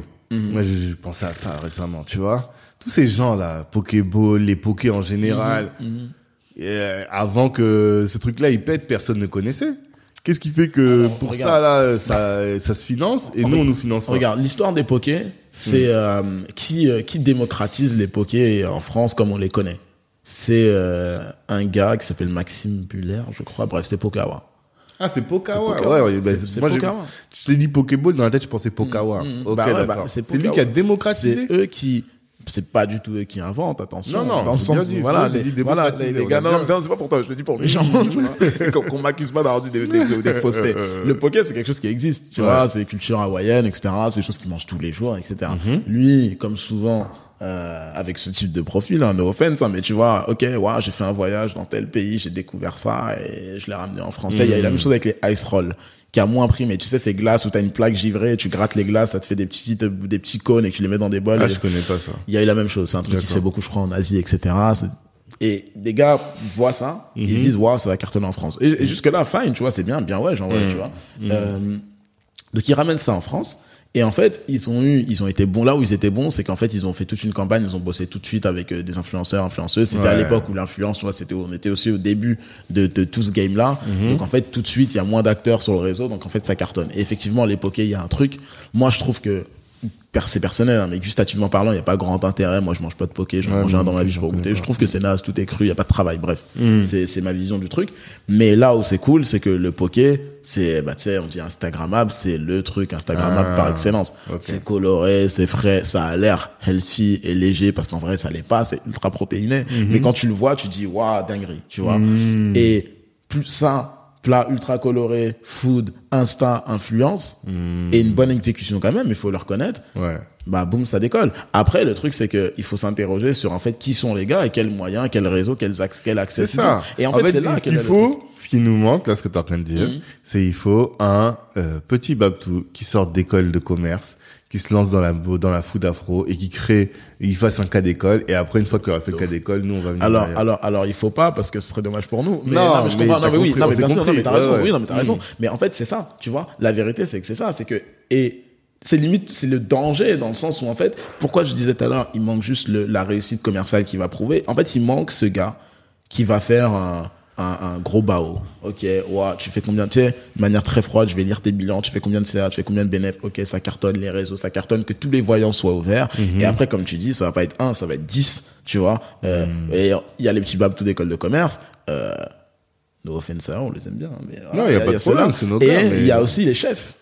Il y a aussi les chefs, tu vois, qui sont déjà bien ancrés, bien installés dans le game. Moi, je suis avec certains chefs qui sont pas africains pour un saut, mais qui disent, ouais, l'Afrique, c'est bon. Comme on dit même dans la bouffe, C'est l'Afrique, c'est le futur. Mais du coup, qu'est-ce qu'ils attendent? Ils attendent juste de manière concrète de cocher la case, de dire, OK, ça a marché pour Watt. Et le jour où ils savent que ça a marché pour Watt, ils vont venir. Sauf que eux, c'est pas les mêmes moyens que nous, c'est pas les mêmes compétences, c'est pas les mêmes trucs. Donc, en fait, là où toi, t'auras déjà, bah, tu prends un Kader, un New Soul Food, un machin qui sont déjà installés. Mais en fait, OK, euh, le Kader, il fait pas, enfin, c'est peut-être même le plus gros au final, une dizaine d'unités, je Ouais, crois, un truc je comme crois ça. que ça, tu vois? Mais gars, comparé à, à- à un gars qui, euh, qui déroule à un Thierry Marx euh, qui déroule euh, je sais pas combien d'opérations si demain c'est ou un Ducasse si Mm. demain ces gars-là disent ok bouffe afro positionnement fast food fast casual ça cartonne il y a de la à se faire Hmm. gars en un an t'es 10 unités euh, ça y est c'est fini Oui. tu vois et ils vont toujours trouver un chef consultant qui va leur donner un peu les clés les recettes les machins un ou deux gars qui vont bosser pour eux et après pour nous petits acteurs indépendants machin Mm. c'est fini tu vois? C'est pas fini il y a toujours de la place sur un marché mais ce que je veux dire c'est que on n'est plus maître de ce truc là tu vois? Et donc ça pour moi tu vois c'est un truc qui euh, qui qui est qui est important. Et pour revenir au poké ben en fait bah pour moi c'est moi c'est comme ça que je l'explique le poker c'est que ok il y a eu une bonne exécution un bon truc machin et tout mais c'est aussi une réalité c'est qu'en fait ça, ça, a été porté par un gars qui avait du juice derrière qui avait un réseau derrière un écosystème et de mmh. l'accès au financement. Aujourd'hui Pokawa ils ont je me rappelle plus du chiffre mais ils ont levé c'est un truc à deux chiffres tu vois? Mmh. euh, qui, ce qui est très rare pour la restauration, tu vois, faut préciser déjà même, ça, le principe de, lever de, voilà, dans la restauration, c'est des choses qui arrivent tout juste, tu vois. Exactement. Et les mecs lèvent euh, une somme à deux chiffres pour développer les restos en Europe sur un mm. truc, sur un produit qui est pas évident parce que de base le poké c'est ultra saisonnier. Tu manges pas de poké en mm. hiver. À la limite, tu dis ah j'ai chaud, j'ai manger un truc frais machin. Donc en fait, ah, c'est vraiment plus arriver à lever sur ça, mm. c'est que tu te rends compte que derrière, derrière la bonne exécution et tout ce que j'ai pu dire de bien sur eux, il y a aussi un truc qui est de l'ordre de la perception. De la perception d'abord de ton produit et de l'univers que tu déploies et la mm-hmm. perception de, de la personne qui le porte. Tu vois, je vois Pokawa, Hawaii, ouais, ukulele, machin, c'est cool. Je vois la cuisine latino, Amérique du Sud, ouais, Ronaldinho, wa wa wa, c'est cool, mhm. tu vois. Euh, je vois la cuisine afro, là, ce que je vois, c'est, ouais, bon, euh, je sais pas, des masques, des trucs dans le nez, machin, chelou. Tu vois, il y a une personne, euh, friture, euh, odeur, euh, nanana. Moi, franchement, tu vois, même quand je vais voir des banquiers ou des, et, et c'est pas grave parce que je leur en veux pas parce que mais il y a un truc où en fait tu parles avec eux ils disent ouais vous allez faire beaucoup de friture non? En fait non gars pas forcément parce que comme je parlais de Gloria Cabé tout à l'heure qui fait la cuisine afro vegan il y a de la mm. friture mais en fait tous les chefs avec qui je vois ils sont capables de faire une carte où il y a zéro friture. Mm. c'est pas vrai mais c'est juste qu'en fait il y a ces biais. En fait tu vois? Il y a ces billets qui existent d'une mauvaise perception de l'Afrique. Exactement ce qui fait que tous les business en lien avec l'Afrique eh bien ils vont pas être financés pas parce que les chiffres sont moins bons mais parce qu'il y a une mauvaise perception du truc. C'est ça. Et tu vois, et ça, c'est autant à ces gens-là là, d'ouvrir leur esprit, d'être intelligent. Mais bon, ça, franchement, tu vois, honnêtement, je compte pas trop là-dessus. Mm. Et c'est à nous de faire ce travail justement de valorisation. C'est pour ça que je parlais de renouveau, tu vois, des Sud africaines. C'est pas pour mm. dire que ce qui existe est nul. C'est juste d'arriver, tu vois, à mettre certaines choses au goût du jour, à s'adapter à l'environnement, quel qu'il soit, qu'on soit en France, en Afrique, en machin, à la réalité aussi du terrain, tu vois, mmh. économique, sourcing, les produits disponibles, la météo, bref, tout. C'est arriver à s'adapter à ça et à proposer des choses qui soient cohérentes, mais surtout toujours, toujours, toujours d'être dans une dimension de valorisation de ce qu'on fait et de montrer en fait que, tu vois, en fait d'être, euh, voilà, un gars, tu vas en soirée, tu te mets sur ton, tu vois, sur ton 31 comme on dit, mais en fait c'est d'arriver nous tout le temps à être sur notre 31 dans les projets comme ça. On n'a pas d'autre choix et ça revient à ce que tu disais, tu vois, le podcast des ambitieux, les gars qui sont, parce qu'en mmh. fait, on n'a pas ce luxe et là on parle même plus de bouffe, mais on n'a pas ce luxe d'être approximatif on n'a pas ce luxe d'être moyen, dans le sens où en fait les gens nous attendent tellement au tournant ou nous attendent pas du tout, nous calculent pas, mm. qu'en fait gars, faut que tu tapes très très fort à la porte et que quand on en trouve, faut que tu montres tout de suite, genre, euh, tu vois, euh, bah regarde, moi je te parle concrètement, mm-hmm. je te dis ok, euh, ouais, je suis associé à Thibaut de Longeville, nanana, à Etienne Piloa qui aussi fait beaucoup de choses dans la bouffe, a bossé avec JV Malonga, Maurice Sacco, machin. Mm-hmm. Franchement, tu vois c'est une grosse équipe. Ouais. On bosse avec euh, Chef Pierre. Bref, l'écosystème. Demain, tu me donnes, demain, tu me donnes, euh, tu me donnes de l'oseille, je sais pas, même un million, même 500 000. C'est quoi? En vrai, hein, même 500 000, même 200 000. Allez. Mm. Je peux te faire un beau projet. Mm-hmm. Tu peux fédérer tous ces gens-là, etc., les faire intervenir d'une manière ou d'une autre. La vérité, c'est que même malgré tout ça, tu vas voir des gars. Moi, je vais voir des gars, je vais voir des banquiers, des machins et les mecs me parlent de, ouais, non, euh, tu sais, ils me disent en gros, ouais, euh, ton prévisionnel, s'il a 150, 200, ça passe. Mais gars, en fait, je te dis, regarde ce que je fais, je fais des projets là, là, là, je bosse avec un tel, un tel, un tel. Si j'étais dans la cuisine française et que je te disais, je bosse avec, je sais pas, euh, Jean Habert, parce que tu vois, j'ai bossé avec Maurice, on a fait des projets ensemble. Donc, pour moi, c'est le même niveau, genre, mmh, tu vois. Donc, si je te dis, ah, j'ai bossé avec Jean Imbert, euh, ah, j'ai bossé avec euh, euh, Juan Arbalez, machin, là, tu vas dire, ah, c'est génial. Là, en fait, comme c'est des, comme c'est des noirs, en fait, peu importe au final, en vrai, genre, le truc, il y a mmh. toujours un ouais, mais, tu vois. Et pour moi, aujourd'hui, on est dans cette réalité-là. Et tu vois, donc, tous les freins que j'ai cités, il y a des choses qui sont de l'ordre du nous, où là, nous, on doit se mettre au niveau, on doit évoluer, etc. Mais ce travail, il est en train de se faire et il est en mmh. cours, tu vois, de plus en plus. Il y a un truc qui est, genre, la réception euh, on n'est pas aidé pour dire de manière plus comment simple. on, peut faire ça? Ça veut dire que non, là la solution dans ce genre de situation, mhm. c'est que on est obligé de faire un truc costaud par nous-mêmes. C'est ça en fait. Mhm. ouais, Oui, non, mais c'est exactement ça. Sauf que du coup, bah forcément, c'est ce qui est en train de se faire. Sauf que ça mhm. prend du temps parce que bah de base, tu pars pas avec un capital, tu pars pas avec euh, un patrimoine, etc. Donc forcément, ça prend du temps. Mais c'est ce que tous euh, tous les gens que je t'ai cités là et bien d'autres essayent de faire chacun de leur côté. De plus en plus, on arrive à bosser ensemble, à monter ensemble sur des projets et à et je pense que le step d'après, c'est concrètement de passer de projets qui sont éphémères à des projets qui sont vraiment durables. Tu vois, de l'entrepreneuriat pur et dur ensemble. Et franchement, moi, j'ai envie de te dire que ce qui manque aujourd'hui à l'équation, tu vois, bah c'est euh, ils sont nos ils sont nos nos, nos riches, de gens qui ont de l'oseille. Et c'est Ouais. pour ça parce que tu vois, j'ai parlé des institutions, j'ai parlé de nous. Mais tu vois, même les gars qui ont de l'oseille et qui investissent un peu partout, tu vois, dans différents business, hein, tu vois, il y a Roots euh, à côté, là, voilà, on sait qu'il y a des gens qui ont un peu de thune quand Les gens investissent dans des projets. Je pense que, encore une fois, et c'est pour ça que je parlais de mentalité que j'ai commencé par là, même les gens n'ont pas, nous, en tant que noirs, on n'a pas compris l'importance de la bouffe dans la culture, dans la perception que les autres ont de nous et dans la perception qu'on peut avoir de nous-mêmes. On n'a pas compris que c'était aussi important que euh, euh, la mode, euh, l'entertainment de manière générale, la mode, le cinéma, la musique. Gars, c'est pas les mêmes économies. Ah non, moi j'en suis sûr, j'en suis persuadé. C'est pas les mêmes économies. C'est sûr qu'il y a pas, il y a pas, le- on va pas se mentir, il y a pas le même oseille dans la musique aujourd'hui que dans la bouffe.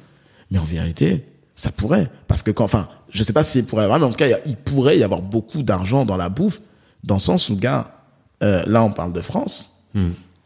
Regarde toute euh, l'industrie, même juste hôtelière par exemple en Afrique. Regarde qui cuisine, regarde ce qui est servi.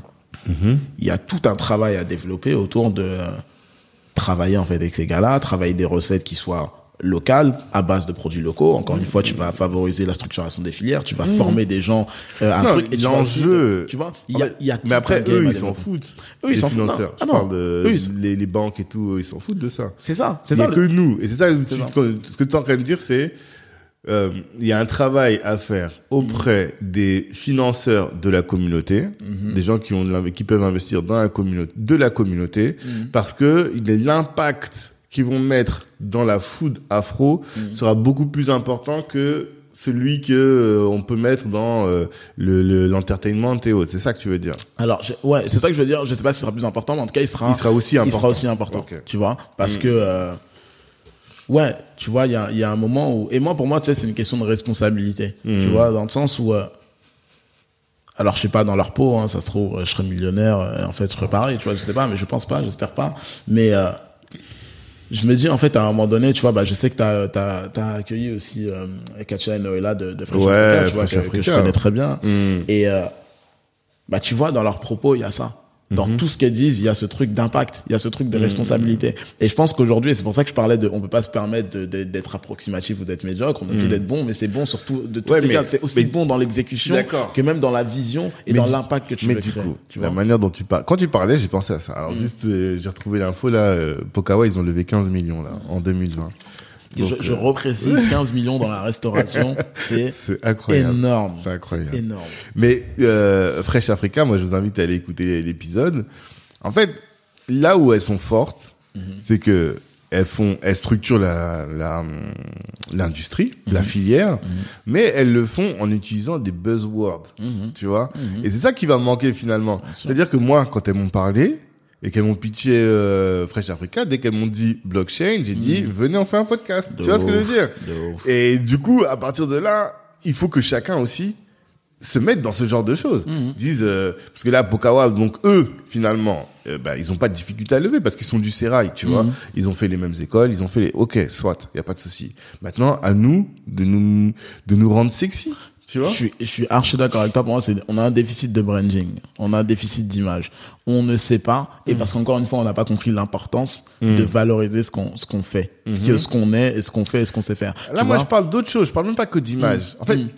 Bah- de l'image, oui, c'est vrai. Ce que tu dis, c'est vrai. Hein, mais je parle aussi de euh, parler le langage de la personne qui est en face. Par exemple, tu sais qu'aujourd'hui, dès que tu mets intelligence artificielle dans ton truc, Et, on te je, finance. et, et je suis d'accord avec toi, et c'est pour ça que je pense que un des moyens aussi de résoudre ça, parce que tu vois, on disait, hein, franchement, c'est tellement euh, déjà être bon dans un dans l'exécution, dans la gestion d'un restaurant, c'est un taf. Hmm. Donc en fait, te dire que après ça, tu vas savoir aussi, va parler euh, blockchain ou responsabilité euh, des entreprises. Bah, C'est pour ça que là, et c'est là où pour moi la nécessité et l'intérêt de travailler ensemble, et l'intérêt même, tu vois, d'un réseau comme Black Network, etc., il est là, c'est qu'en fait, à un moment donné, tu vas pouvoir connecter avec des gens qui savent faire ce que toi, tu sais pas faire, mais par contre, vous vous retrouvez au niveau des valeurs et de l'impact que vous voulez créer. Et en fait, là où aujourd'hui, bah, j'ai un petit resto euh, maquis, euh, entre guillemets, un peu quelconque à Paris, en fait, bah, gars, viens, on échange Viens, on voit ce qu'on peut faire ensemble et viens, on Mhm. t'emmène à l'autre niveau. Parce que je suis à 1000% d'accord avec toi.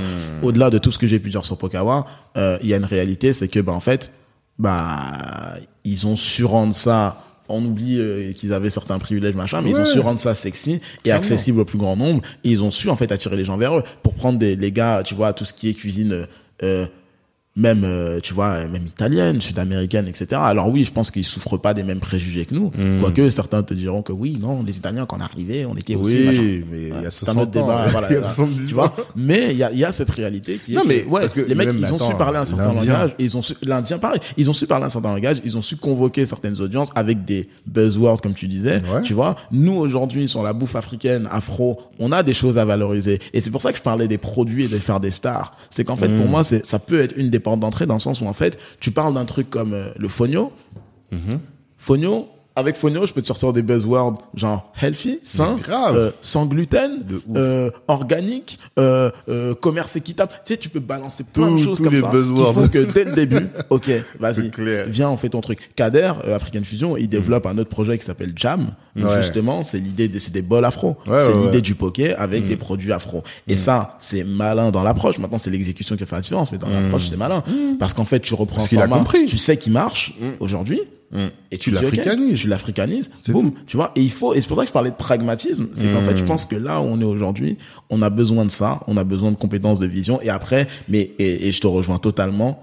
En fait, à un moment donné, tu veux, euh, tu veux que ton produit, que ton concept fonctionne ici, Mm. bah en fait, pose-toi la question de qui sont mes interlocuteurs. Et en fait évidemment si demain tu vas parler à une banque eh ben il faut que tu arrives aussi à parler le langage de la banque aussi bien sur la partie euh, gestion purement financière administrative que mmh. sur la partie comment tu leur ramènes le problème. Et c'est pour ça que je parlais moi de branding parce qu'au final pour moi c'est c'est c'est c'est c'est c'est c'est très lié tu vois dans le sens où en fait c'est toujours comment je rends sexy, comme tu as dit, euh, mon projet, comment j'en parle, tu vois. Aujourd'hui, aujourd'hui, hein, franchement, je te dirais que de tout là, ce qu'on a dit, en France en tout cas, parce que c'est pas pareil sur d'autres marchés, mais en France et spécifiquement à Paris, euh, c'est peut-être ça qui euh, qui manque. C'est pas qui manque parce qu'en vérité on est dedans aussi. Non, en vérité même pas. Franchement à Paris, parce que le game à Paris il est différent qu'en province ou ailleurs. Le game à Paris il est très costaud.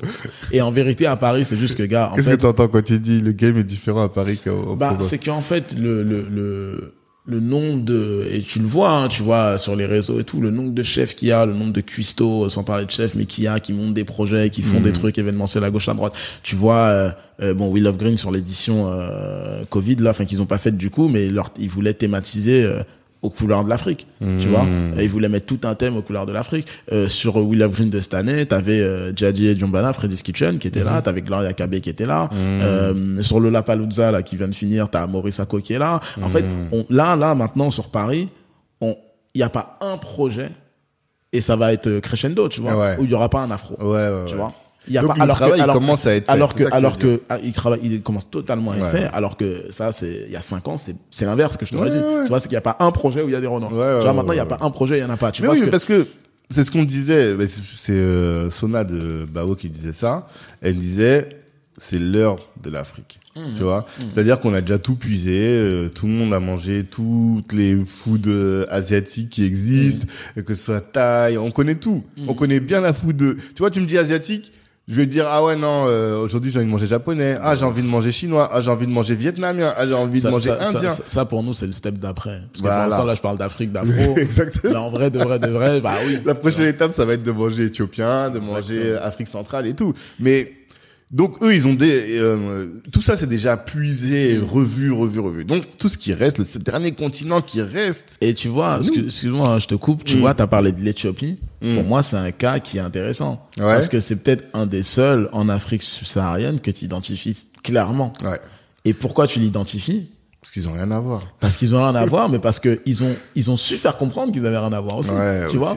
Quand tu vois les produits, quand tu vois tout le cérémonial qu'il y a dans le service, quand tu vois, tu vois le même la, la, la, la, la configuration des restos, la déco, Mm. l'univers, l'expérience, Mm. t'es dans autre chose. Et ils Mais ont eux, su le valoriser. psychologiquement, de toute façon, les Éthiopiens, ils ont dit, nous, on est seuls à pas avoir été colonisés. Donc, on est, des euh, on est des vrais.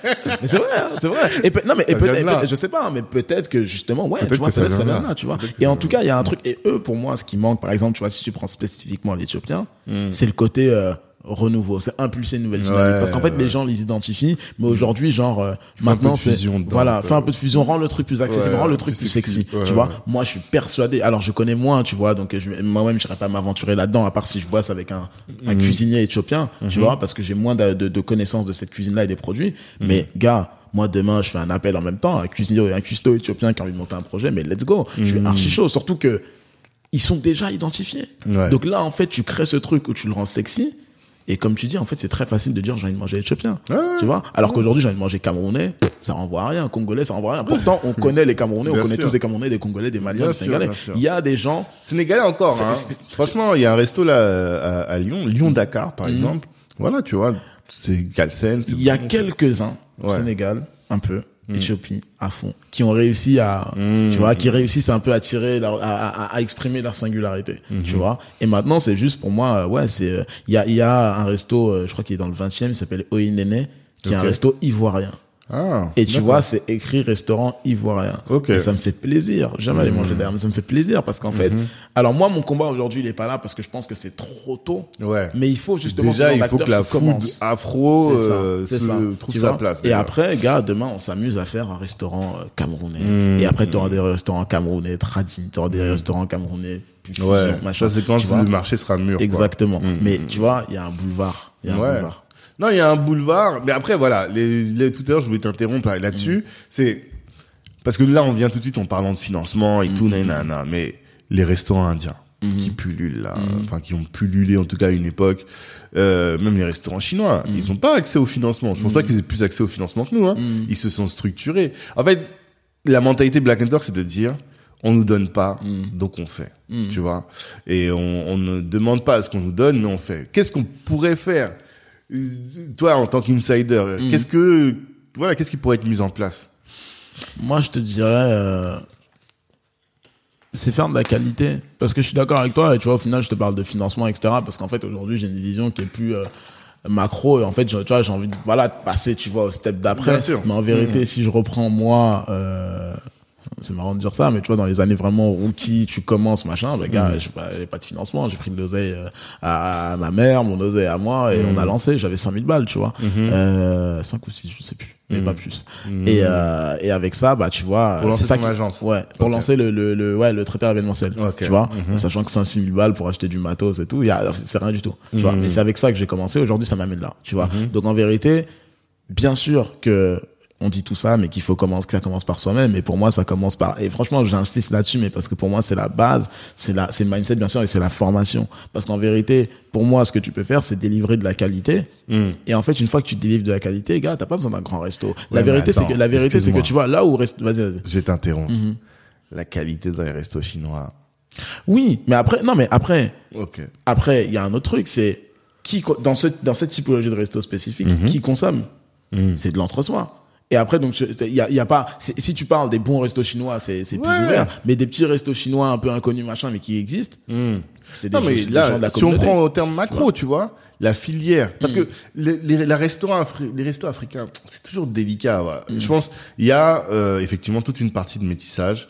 Et là, bon, bah, quand t'as du métissage ou quand euh, t'es trop éloigné de ton de tes racines, bah, t'es obligé d'aller au resto pour faire. Tu vois. Moi, je dis toujours, ma femme, elle est centrafricaine. Si je veux manger un bon plat de manioc, je lui dis, euh, ce week-end, on fait. Tu vois ce que je veux dire? Quand je vais manger au resto, c'est que j'ai des rendez-vous. C'est pas comme ça avec ma femme, on prend, allez, venez, on va rester manger au resto africain. Donc, c'est vrai que ça, c'est un peu complexe.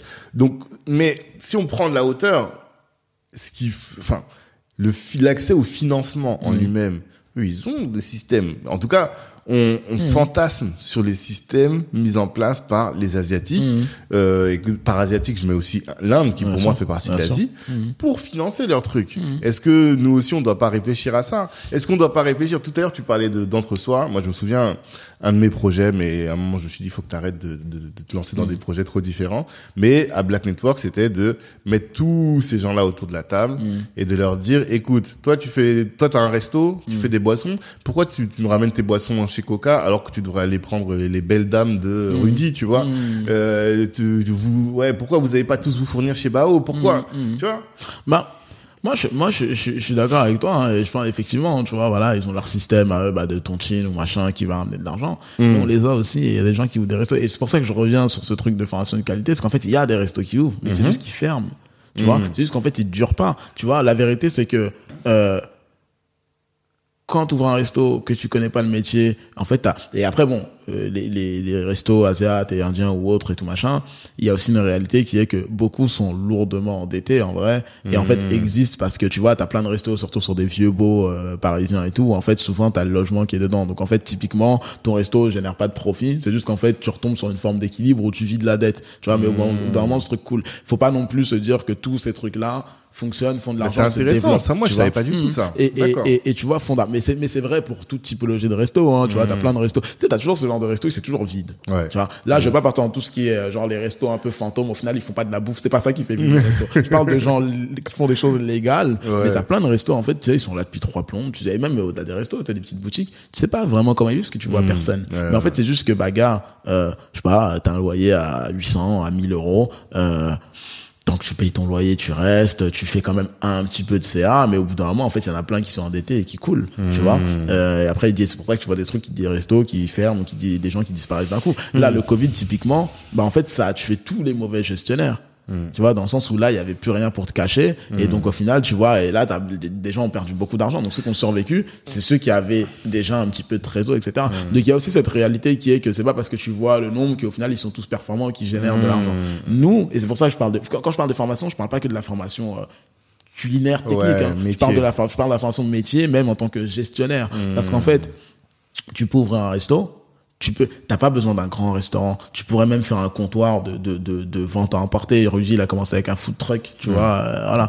Euh, Il m'a dit machine à cash. bah, bien sûr, la machine à cash, bah, plus, plus qu'un, enfin, ça dépend comment tu le pilotes, mais plus qu'un resto. Ouais, Ah c'est bon, ce qu'il m'a dit. je lui ai hein. dit, mais pourquoi tu fais un resto? Il m'a dit, ouais, mais parce que c'est autre chose. C'est autre Il y a un projet C'est ça, il y a un projet, Voilà. c'est une vitrine, c'est c'est aussi un moyen de, de démocratiser à plus grande échelle. Le food truck, c'est bien, mais ça a ses limites. Ouais. Euh, il pleut, tu viens pas. Euh, ah, vous êtes à quelle adresse?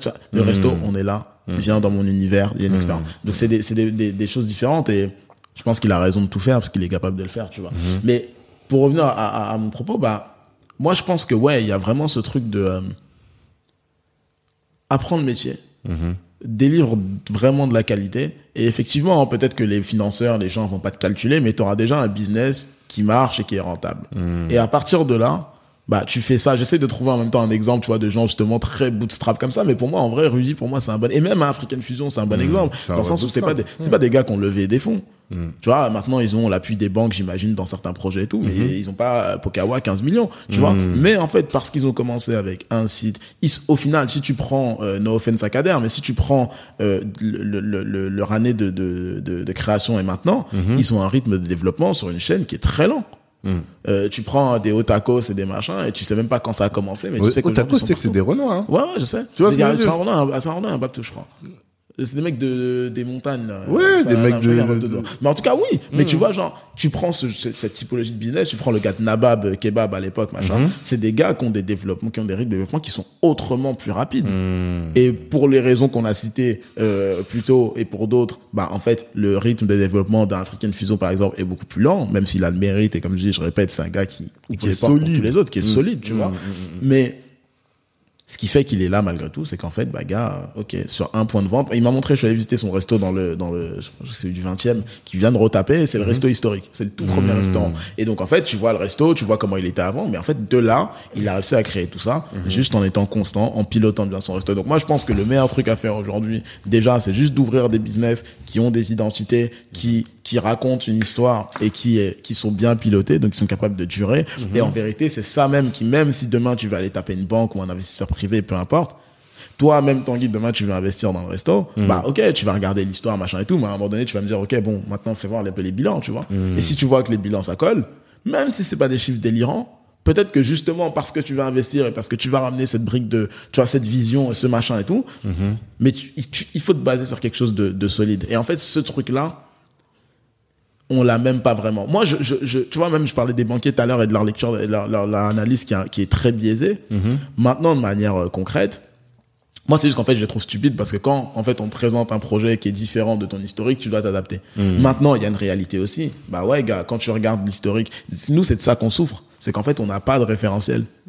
Tu vois? Encore aujourd'hui. Mais encore aujourd'hui. On n'a pas de référentiel sur cette, je dirais, cette new wave de cette nouvelle typologie de projet. Euh, Tu prends, demain, je te dis, je vais ouvrir un resto afro-vegan. Hmm. C'est quoi? Non, afro-vegan. Tu vois? alors que, alors, que, alors que, encore une fois, quand tu dis le marché, vegan, Ouais. buzzword, Ouais, de ouais, ouais, ouf, tu buzzword. vois, Mm. opportunité de marché de ouf, végétarien, nanana, allons, tu vois la scène vegan, t'as peur? Euh, tu prends une chef comme une Gloria Cabé, qui est pour moi, tu vois, euh, la référence, tu vois, de l'afro-véganisme en France, en Europe, voire même au-delà, en tout cas déjà ici. Et tu dis, attends, cette meuf-là, elle va ouvrir un resto? Gars, normalement, tu lui donnes l'oseille sur l'instant. Parce qu'en fait, elle a prouvé. Tu vois, aujourd'hui, là, elle a fini sa campagne avec Youssouf, euh, Maison Château Rouge et Géry, euh, Jordan. Ah, d'accord. Euh, on a fait des projets, on a bossé sur Nike, elle était avec nous sur le projet à Dubaï. Elle a fait plein d'autres projets toute seule, elle a fait des, des dîners à Dakar. Bref, la go est en place. Au-delà même de- hein. Après, on va parler de Dubaï. Depuis, j'attends de- d'aborder ce sujet-là. Là. Bon, attends, j'accélère. Non, non, tranquille, tranquille. Mais c'est juste pour dire aux gens, ne décrochez pas. Il y a, cette- il y a ce sujet qui arrive après encore. Mais Ouais. elle, c'est quelqu'un qui est en place, au-delà de sa cuisine, elle coche les cases dont on a parlé Ouais. de branding, de buzzword, de savoir, machin. Et naturellement, tu vois. Aujourd'hui, pour moi, tu vois, c'est une anomalie qui en fait quelqu'un comme elle. Mais elle, elle cherche. Elle t'a dit qu'elle n'arrivait pas à trouver des financements? Elle m'a pas dit qu'elle arrive à Ah, passer parce que ok. c'est pas ce qu'elle fait. Mais Ouais. Gloria, moi, je suis persuadé que demain, elle a une opportunité d'ouvrir un resto, elle le fait. Ok. Tu vois? Et le truc, c'est que là où tu sais qu'en fait, il y a des gars, euh, tu sais, on te harcèle pour des vieux projets. Franchement, le nombre, on parlait des pokés, le nombre de pokés qui ouvrent aujourd'hui et qui trouvent des financements, je Mais ne comprends pas. Partout. Ça continue. Tu vois, ça continue partout. Alors qu'en plus, pareil, quand tu regardes le marché, il y en a plein qui ouvrent, mais il y en a énormément qui ferment. Parce qu'en fait, tout le monde n'est pas Pokawa, tout le monde n'a pas l'attraction de Pokawa. Le poké, ça reste quelque chose de saisonnier. Moi, par exemple, je parlais de Taster tout à l'heure, on a fait des pokés, je crois que je sais pas s'ils les font encore. C'est un bourbier en Ah termes, ouais. je le dis aux gens qui veulent lancer des pokés, c'est un bourbier en termes de gestion de, la matière première. C'est que du tout. frais. Ouais, bah ouais. C'est que des produits qui coûtent cher. T'as beaucoup de pertes. Si tu vends pas, tu jettes, tu peux pas garder, tu peux pas congeler. Tu... Donc en fait, tu vois, genre il y a tout ce truc, tout les, la, la vibe des salades bars, tu sais, tous ces trucs qui pour moi sont des concepts qui répondent certains besoins, mais il y en a trop. Et tu vois, le truc, c'est juste qu'en fait, on souffre de ce truc de ouais, en fait, genre, euh, il n'y a pas de référentiel encore aujourd'hui, parce que si un, un Morisako qui est qui qui, qui est euh, voilà, tu vois, euh, le, le moteur, enfin une grosse tête d'affiche, il ouvre son resto parce que euh, Pour ceux qui connaissent pas, il a gagné Top Chef. oui, il a même, tu vois, regarde, c'est intéressant, il a pas gagné Top Chef. Ah, il a Il pas a gagné absolument pas gagné Top Chef. Ah. Maury, il est sorti, euh, c'est euh, c'est qui qui a gagné Top Chef? C'est euh, David Gallienne qui a gagné Top Chef. D'accord. No offense, marrant. no offense David, mais inconnu au bataillon. mais, mais, euh, Il y en a un qu'on retient. il y en a, pour moi, Top Chef, il y a, allez, il y a quatre personnes, pour moi, qui ont, euh, qui ont vraiment, allez, peut-être cinq, qui ont vraiment marqué cette saison de Top Chef, tu vois. Euh, Il y a Maury, Hmm. il y a Adrien Cachot, qui est le finaliste. Ok. Euh, Il y a euh, Diego Alari et il y a Mallory. Allez, je vais mettre quatre. Mallory, un Belge. Pour des raisons totalement différentes. Tu vois, euh, Mallory, personnalité, un mec bien, un mec cool, un jeune en or, machin. tout. Hmm. Il a vraiment, tu vois, c'est, tu vois Norbert de Top Chef à l'époque, Ouais. ils sont racistes. Mallory, Ouais, pour moi, en plus, c'est, genre le Norbert jeune, tu vois, genre tout sur la personnalité. Il est bon, hein, mais tout sur la personnalité, et genre, il a accroché le public. Un Diego, il a tiré son épingle du jeu parce que le gars, il allait sur TikTok, et en fait, il a capté que gars sur TikTok en food, il y avait rien. Et il est arrivé, c'est devenu le boss de TikTok en France dans la, dans, dans la vertical food, tu vois. Ok. Un Maury, Maury, c'est bête, hein. Enfin, c'est, c'est, c'est bête, en même temps, c'est fort, tu vois, dans le sens où, alors évidemment, moi, mon analyse du truc, c'est que, ok, c'est un Renoir, donc déjà, de base, il avait la sympathie des gens. Tu vois, en tout cas, de, de nous, en tout cas. Tu vois, parce qu'il y en a tellement pas qu'en fait, t'en vois un, déjà, tu dis, ah, Ouais, c'est vrai que Et Chef, après, pas- il a prouvé un truc. C'est que pour moi, dans cette saison, ça a été un des rares, en fait, à chaque épreuve, à prendre des risques, à faire ce qu'il voulait faire sans compromis. Donc, en fait, les gens ont capté qui il était. Ils ont capté qu'il était bon et ils ont capté sa personnalité. Parce que lui, il a hyper capitalisé chez ça. il C'est un a truc de hyper ouf. capitalisé. Mais tu vois, et pour le connaître un petit peu, de manière totalement authentique. Et je pense qu'en fait, il a réussi à faire Et il a un comprendre bon aux gens agent aussi, qu'il aussi, était vrai. Bah, c'est mon associé. Ah L'autre. Ok, d'accord, je savais pas. Voilà. En fait, il bosse aussi avec euh, sa femme et associée, Ouais, ou dans, tu vois, voilà, dans, dans, leur, dans leur circuit, mais son agent, c'est mon associé. Et donc, en fait, tu vois, euh, Maury, il a réussi à faire capter ça aux gens, tu vois. Et Adrien, pour finir, Adrien, c'est, tu vois, un peu l'ovni de la cuisine, machin. Mais c'est pareil, c'est un gars qui est très bon et c'est un gars qui a réussi à faire capter parce qu'il a un tempérament hyper timoré, hyper timide, donc loin de ce que tu vois, Ouais. ce que tu vois comme étant. Maury, c'est pas non plus quelqu'un d'extraverti, tu mais vois. en fait, je pense que c'est juste que mais les gens ont capté que qui ils étaient, qui il était, euh, quelle était sa vision de la cuisine, Le gars, il a fait des, il a fait, attends, c'était quoi son, son, je crois que c'était Liassa Pigeon, je crois, un truc comme ça, tu vois, c'était un peu le truc signature, je vois, je vois ta tête, mais il a fait ça, il a fait ça à Top Chef. Et tu vois, moi, pour moi, parce que je, je, je me reconnais dans, dans, dans sa manière, dans son approche, c'est pas une dinguerie. Non. Mais en fait, dans le contexte, genre, c'est une dinguerie. Parce qu'en vérité, avant ça, déjà, où tu vois un Yassa? Ouais. Tu vois, l'année dernière, il y a eu Elise Bond qui est allée sur Top Chef, qui a ramené euh, Bajum Bongo, qui a ramené euh, les, le, le, le- le- les bâtons de manioc et tout. Et en fait, ouais, tu vois, genre, c'est ça qu'il faut faire. Moi, pour moi, c'est pas une dinguerie parce qu'en fait, c'est notre place. Euh, Attends, pourquoi, excuse-moi, pourquoi il y a des, euh, je sais pas moi, la citronnette d'Asie, du, du, du wasabi, etc. Et c'est normal. Et en fait, quand tu ramènes du Bongo, c'est une dinguerie. Donc pour moi, c'est normal. Mais de le faire, c'est fort. Parce que la vérité, c'est que quand tu fais le genre de concours, ta première tentation, c'est de te dire, je me conforme.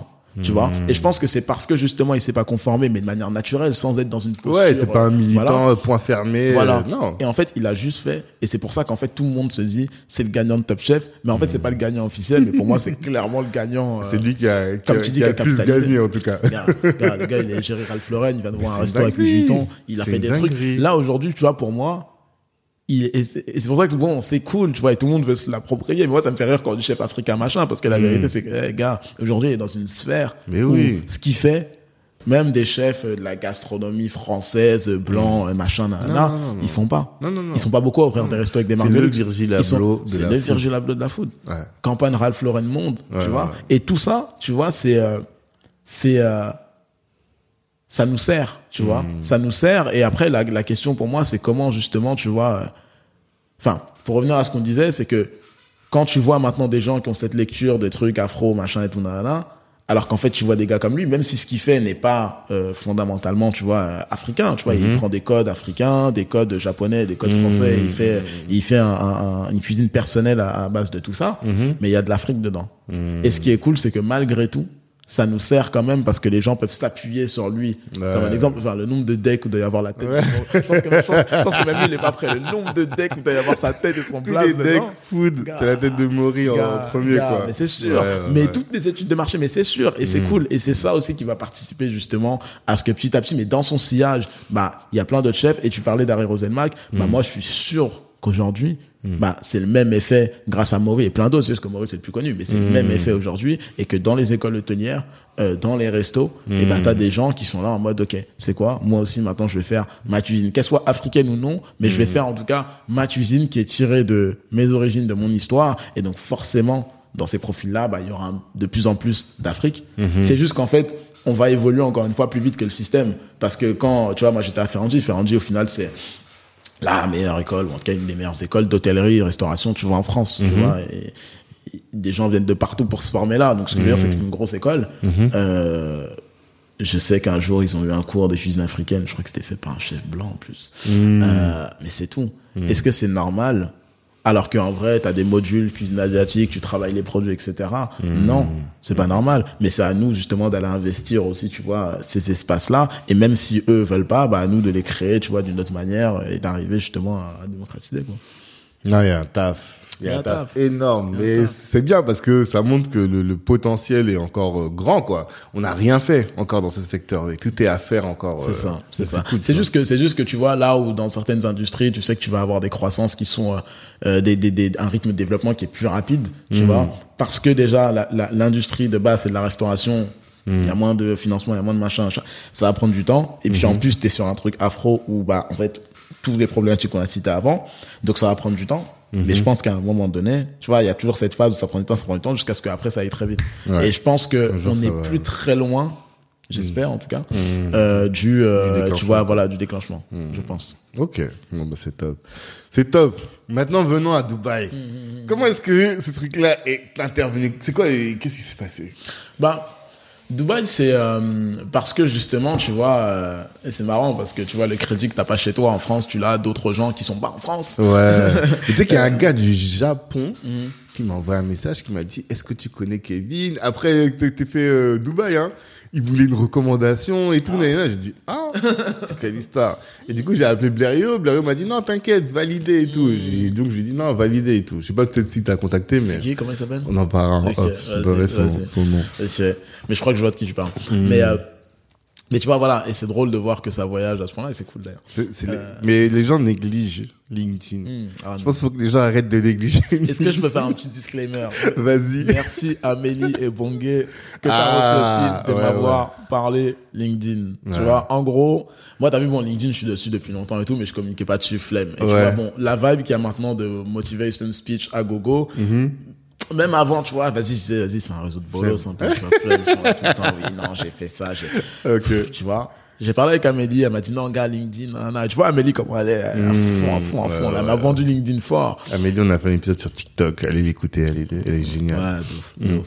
Et euh, ma compatriote en plus. Mmh, en et, plus. euh, et tu vois, elle me parle de LinkedIn fort et tout, machin. Et il y a un été, bah, je crois que c'était peut-être deux ans, je sais plus. Un été, je suis là, je m'étais fait opérer du genou. Donc en fait, j'étais chez moi, j'étais bloqué dans mon lit, je Mmh. pouvais rien faire. Donc dans tous les cas, je me faisais chier. Tu vois. Donc j'ai dit, tu sais quoi, vas-y, euh, bah, vas-y, testons, tu vois.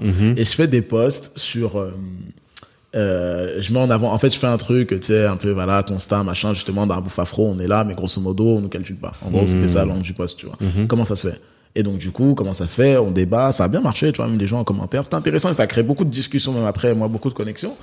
Et, euh, et au final, je me dis, OK, bah, tu sais quoi, moi, je vais mettre en avant des profils, je crois que c'était un par jour, où je mets justement, bah, des gens qui sont dans l'industrie de l'afro-food, des chefs, des entrepreneurs, des machins, Ok. qui, justement, bah, font des choses et font bouger l'écosystème, tu vois. Donc, je fais ça pendant un mois. Ça marche super bien, ça m'a donné beaucoup de retours, ça m'a fait gagner de l'argent. Donc, moi, je suis d'accord avec toi. De l'argent, carrément Ah, de l'argent, gars. Je vais pas te dire des millions, ça m'a fait gagner de l'argent. À partir du moment où je gagne un euro avec un truc qui m'a coûté, bon, ça a coûté du temps. Ça mais franchement, euh, t'as vu, euh, j'étais dans mon lit, je faisais rien, de toute façon. Mm. Et ça m'a mis à LinkedIn vraiment, et je me suis dit, ouais, en fait, euh, comme t'as dit, les gens négligent LinkedIn, mais, mais, mais faut pas. Je pense Les que maintenant, c'est juste que, moins. de, de moins en moins, maintenant, moi, je pense que là où, enfin, là où c'est chiant, c'est, enfin, les gars, venez avec des vraies propositions. Moi, je suis chaud pour lire, hein. Vraiment, je suis chaud pour lire des longs textes et tout. Mm. Mais genre, si c'est pour me raconter, déjà, du copier-coller, c'est pour me raconter comment, euh, euh, enfin, bref, tu vois, toutes les histoires un peu bidons que tu vois sur LinkedIn. Oui, oui, oui. C'est chiant, franchement, Ouais, tu ouais. vois, faut, faut, faut, faut, faut supprimer ces gens-là. bref, mais, euh, Là, on va faire un épisode avec euh, Roselyne Laloupe, qui, elle, elle est à, je sais pas, 83 000 sur LinkedIn et elle parle d'authenticité et tout. Euh, on va faire un épisode là cet été, hein, à la rentrée. j'écouterai fort, fort. On en reparlera. Donc, Donc, c'est quoi, Dubaï? ouais, comment est-ce que ça s'est passé? Comment euh, ça ça arrivé, s'est- quoi? Bah, écoute, Dubaï, justement, tu vois, c'est, euh, bah, c'est le, le, le fruit, tu vois, du travail, justement, qu'on a, qu'on a, qu'on a pu faire, que ce soit, tu vois, les événements qu'on a portés en propre, les chefs avec qui on a bossé, et en fait, on est contacté par, euh, par un, enfin, chef, mais, enfin, tu sais, les Américains, ils ont jamais vraiment un métier, tu vois. Le gars, il est chef. En fait, c'est un gars qui s'appelle Alexander Smalls. Avant d'être chef euh, de base, c'est un des premiers chanteurs d'opéra noir. Je sais plus quel gros truc. euh, D'accord. Ah, c'est un Renoir en plus. c'est un Ok. Renoir afro-américain. Mm. Et, euh, et il est devenu chef un peu par la force des choses, il a un resto, machin, bref. Mm. Ce gars-là, tu vois, euh, nous contacte euh, en disant, ok les gars, je vois ce que vous faites et tout, machin. Euh, bah, nous, on est en train de monter un projet à Dubaï dans le cadre de l'Expo universelle. Mm-hmm. On est en train de monter le premier food court euh, au monde qui est dédié aux cuisines d'Afrique. Ok. Parce que pareil, aussi surprenant pour moi que ce soit, bah en fait, il n'y en avait pas avant. Il n'y a pas un espace où tu peux manger justement africain et Food court. Qu'est-ce que t'appelles food court? Food court, c'est un espace où, grosso modo, tu vois, dans un seul euh, établissement, que ce soit un bâtiment ou soit un niveau, peu importe, mais tu vas avoir différentes enseignes de restauration euh, où tu peux manger. Tu Ok. vois. Euh, c'est ce qui se fait de plus en plus dans les centres co, tu vois, dans les centres commerciaux, maintenant, tu vois, t'as plein d'espaces avec plein de restos et tout. machin. Et euh, donc, ils nous contactent pour ça. Euh, de fil en aiguille, voilà, on discute, on se présente, machin et tout. Et en fait, c'est un projet sur lequel ils avaient déjà engagé, euh, justement, bah, d'autres. euh, on n'était pas les seuls. hein. Il y avait un gars, un chef, euh, il s'appelle Chef Coco, qui est basé euh, en Afrique du Sud. Il y avait euh, une chef afro-américaine. Il y avait, bref, il y avait, donc, il y avait des gens, tu vois. avait- Et donc, on prend aussi, nous, justement, possession d'un des, d'un des espaces. Euh, C'est quoi Il vous paye Il vous dit voilà, on a un budget ouais, de ouais, ouais, ouais, ouais. En fait, en fait, de- alors, alors, en fait, le deal de base, c'est eux comment ils a, comment ils nous approchent et Mm. comment eux ils l'ont approché avec les autres, c'est euh, un resto, un concept que tu vas mettre là-bas. Tu vois, typiquement, bah toi, Tanguy, t'as un resto et en fait, on te dit, bah viens mettre, euh, viens créer une annexe de ton resto pendant six mois sur ce site-là. Tu vois. Mmh. Nous, euh, à ce moment-là, on n'a pas de resto. Mais on a déjà notre projet de resto, Afro Jojo, qui est un peu différent, mais on a déjà ce projet de resto qu'on voulait lancer. Donc au départ, on se dit, vas-y, on va faire ça. Tu vois, c'est cool. En plus, ça te permet de faire un lancement, machin. Et après, on réfléchit, on se dit, écoute, en vérité, sur ce type d'événement, ce qu'on veut faire, et tu vois, il y a toute cette dimension de soft power, c'est qu'on veut passer un message. Tu vois, euh, si on lance le resto là-bas, ok, c'est cool, tu fais de la com insta, tu fais rentrer de l'oseille plus que du coup le- la, la formule qu'on a choisie. Mhm. Mais au final, tu vois, tu, tu, pour nous, c'était un peu genre un acte manqué. Tu sais, tu passes à côté de quelque chose. Ouais, on se dit non, ce qu'on veut vraiment. Mhm. c'est voilà, tu fais quelque chose de petit. Nous, on se dit ce qu'on veut vraiment faire, c'est passer un message. C'est euh, et c'est montrer, c'est showcase en gros, tu vois, euh, bah, ce qu'on ce qu'on a de mieux à proposer, tu vois. Et donc du coup, euh, on, on, on discute avec euh, bah, des chefs et des qui sont des amis qu'on a déjà dans l'écosystème. Donc du coup, Blaria Kabé, dont je parlais, chef afro-vegan, Pierre Sewé, chef euh, euh, bistronomie teintée d'Afrique, et euh, un chef pâtissier qui s'appelle Moussa Koukbe, qui est basé à Londres et qui lui fait une pâtisserie à base de produits africains, euh, très faible en sucre, sans gluten, vegan pour beaucoup de recettes. Ok. Donc il y a tout, tu vois, il y a plein de layers, et encore une fois plein de buzzwords, tu vois. Et, euh, et tu vois, genre, on se dit, ok, on monte cette équipe-là, et en fait, avec ces trois-là, on va faire une carte, parce qu'il n'y avait pas la place d'avoir trois stands, sinon on a pris trois espaces, mais il y Mmh. avait juste un truc. Donc on s'est dit, ok, les gars. Et même eux ont joué le jeu, parce que la vérité, c'est que souvent, bah, tu vois, t'as un chef, il va dire, non, moi, je veux tout faire, je veux Mmh. mon blaze et tout. Là, en fait, on dit, ok, les gars, non, il va y avoir quatre blazes, il va y avoir le nôtre, Benja, il va y avoir les vôtres. Donc tu vois, il y avait aussi ce truc de fédérer. Eux aussi ont joué le jeu, on est Autour d'un reconnaissant parce qu'il n'y avait pas d'ego. Et ils ont capté qu'en fait, là, les gars, il s'agit bien sûr de parler de vous, de vous mettre en avant, mais il s'agit aussi, tu vois, de, de culture et de promotion. Tu vois, donc on part dans cette démarche-là. Donc on compose une carte où au final les trois identités coexistent. Donc en fait, même pour les clients, c'est une carte qui est hyper intéressante. C'est-à-dire que tu as du vegan, tu as du dessert sans gluten, vegan, machin. t'as du- Donc tout ça sur la même carte. Et donc on va, euh, et donc on, on va à Dubaï en fait, tout simplement. Tu vois, donc en fait on a Six fait. mois, vous êtes resté à On n'est pas resté à six mois. En fait, ce qu'on a fait, c'est que on recrute euh, un, un chef là-bas Mhm. qui gère justement le stand et eux fournissent les équipes. Tu vois. Et donc en gros, les équipes et tu vois, genre ça c'est, euh, bon, attends, je, je te le fais dans l'ordre, mais en gros. Du coup, on va à Dubaï. Donc nous, en fait, on monte les recettes, on fait nos tests ici, machin. On s'envole pour Dubaï pour commencer, pour lancer le projet. Moi, j'y vais en premier. Mhm. Euh, là, mes bases de cuisine, tu vois, m'ont servi. Parce que Mhm. moi, j'y vais en premier. Donc, en fait, ce qu'on a fait, c'est qu'on a record les recettes et les chefs m'ont, moi, appris Ah, les recettes. aussi. Et moi, en fait, je suis allé là-bas former les équipes. Donc, en fait, Mhm. grosso modo, je me pointe, j'arrive dans une école, euh, je te montrerai les photos, mais tu vois, t'as un énorme plateau technique avec plein de cuistots de toutes les équipes, en fait, qui vont intervenir. Ok. Donc, T'as, genre, allez, facile, une centaine de personnes sur le site. Mhm. Tout le monde est en train de faire ses formations, ses machins, tu t'arrives dans cet environnement-là. Mhm. Et le truc, et que j'ai jamais vécu de ma vie, et tu vois, qui, un des trucs qui m'a vraiment marqué, que des Renois. Et je n'ai jamais vécu ça. Et en plus, des Renois de partout en Afrique. Tu Ah vois, ouais t'as des Éthiopiens, des Nigérians. Toutes les des- équipes qui Bah, bossaient, en fait, ils Renois ont, ils ont recruté des Africains. Ils ont dit, OK, c'est un food court dédié aux cuisines d'Afrique. On recrute un staff qui est africain. Donc, en fait, tu bosses avec des Niger, tu bosses avec des, des, des, des Sudaf, des, et j'ai jamais vécu ça. Et je pense que je suis même pas sûr de le revivre un jour, en tout cas, à cette échelle-là. Ouais. Franchement, tu vois, une vraie, vraie belle expérience. Et c'est cool parce que tu vois, tu sens que, tu sais, genre, même le feeling que t'as par rapport au, au respect qu'ils peuvent avoir de ce que tu fais, c'est pas le respect en mode soumission, pas du tout. C'est juste le respect en mode genre, tu vois, modèle. En fait, vous faites des trucs, euh, vous travaillez des produits comme on l'a jamais vu. Euh, on a envie de bosser avec vous, on a envie, on a envie d'apprendre à vos côtés, etc. Donc franchement, tu vois, genre une belle aventure humaine, tu vois. Et donc moi, j'arrive là-dedans et donc en fait, je forme les équipes pendant euh, grosso modo une semaine. En anglais.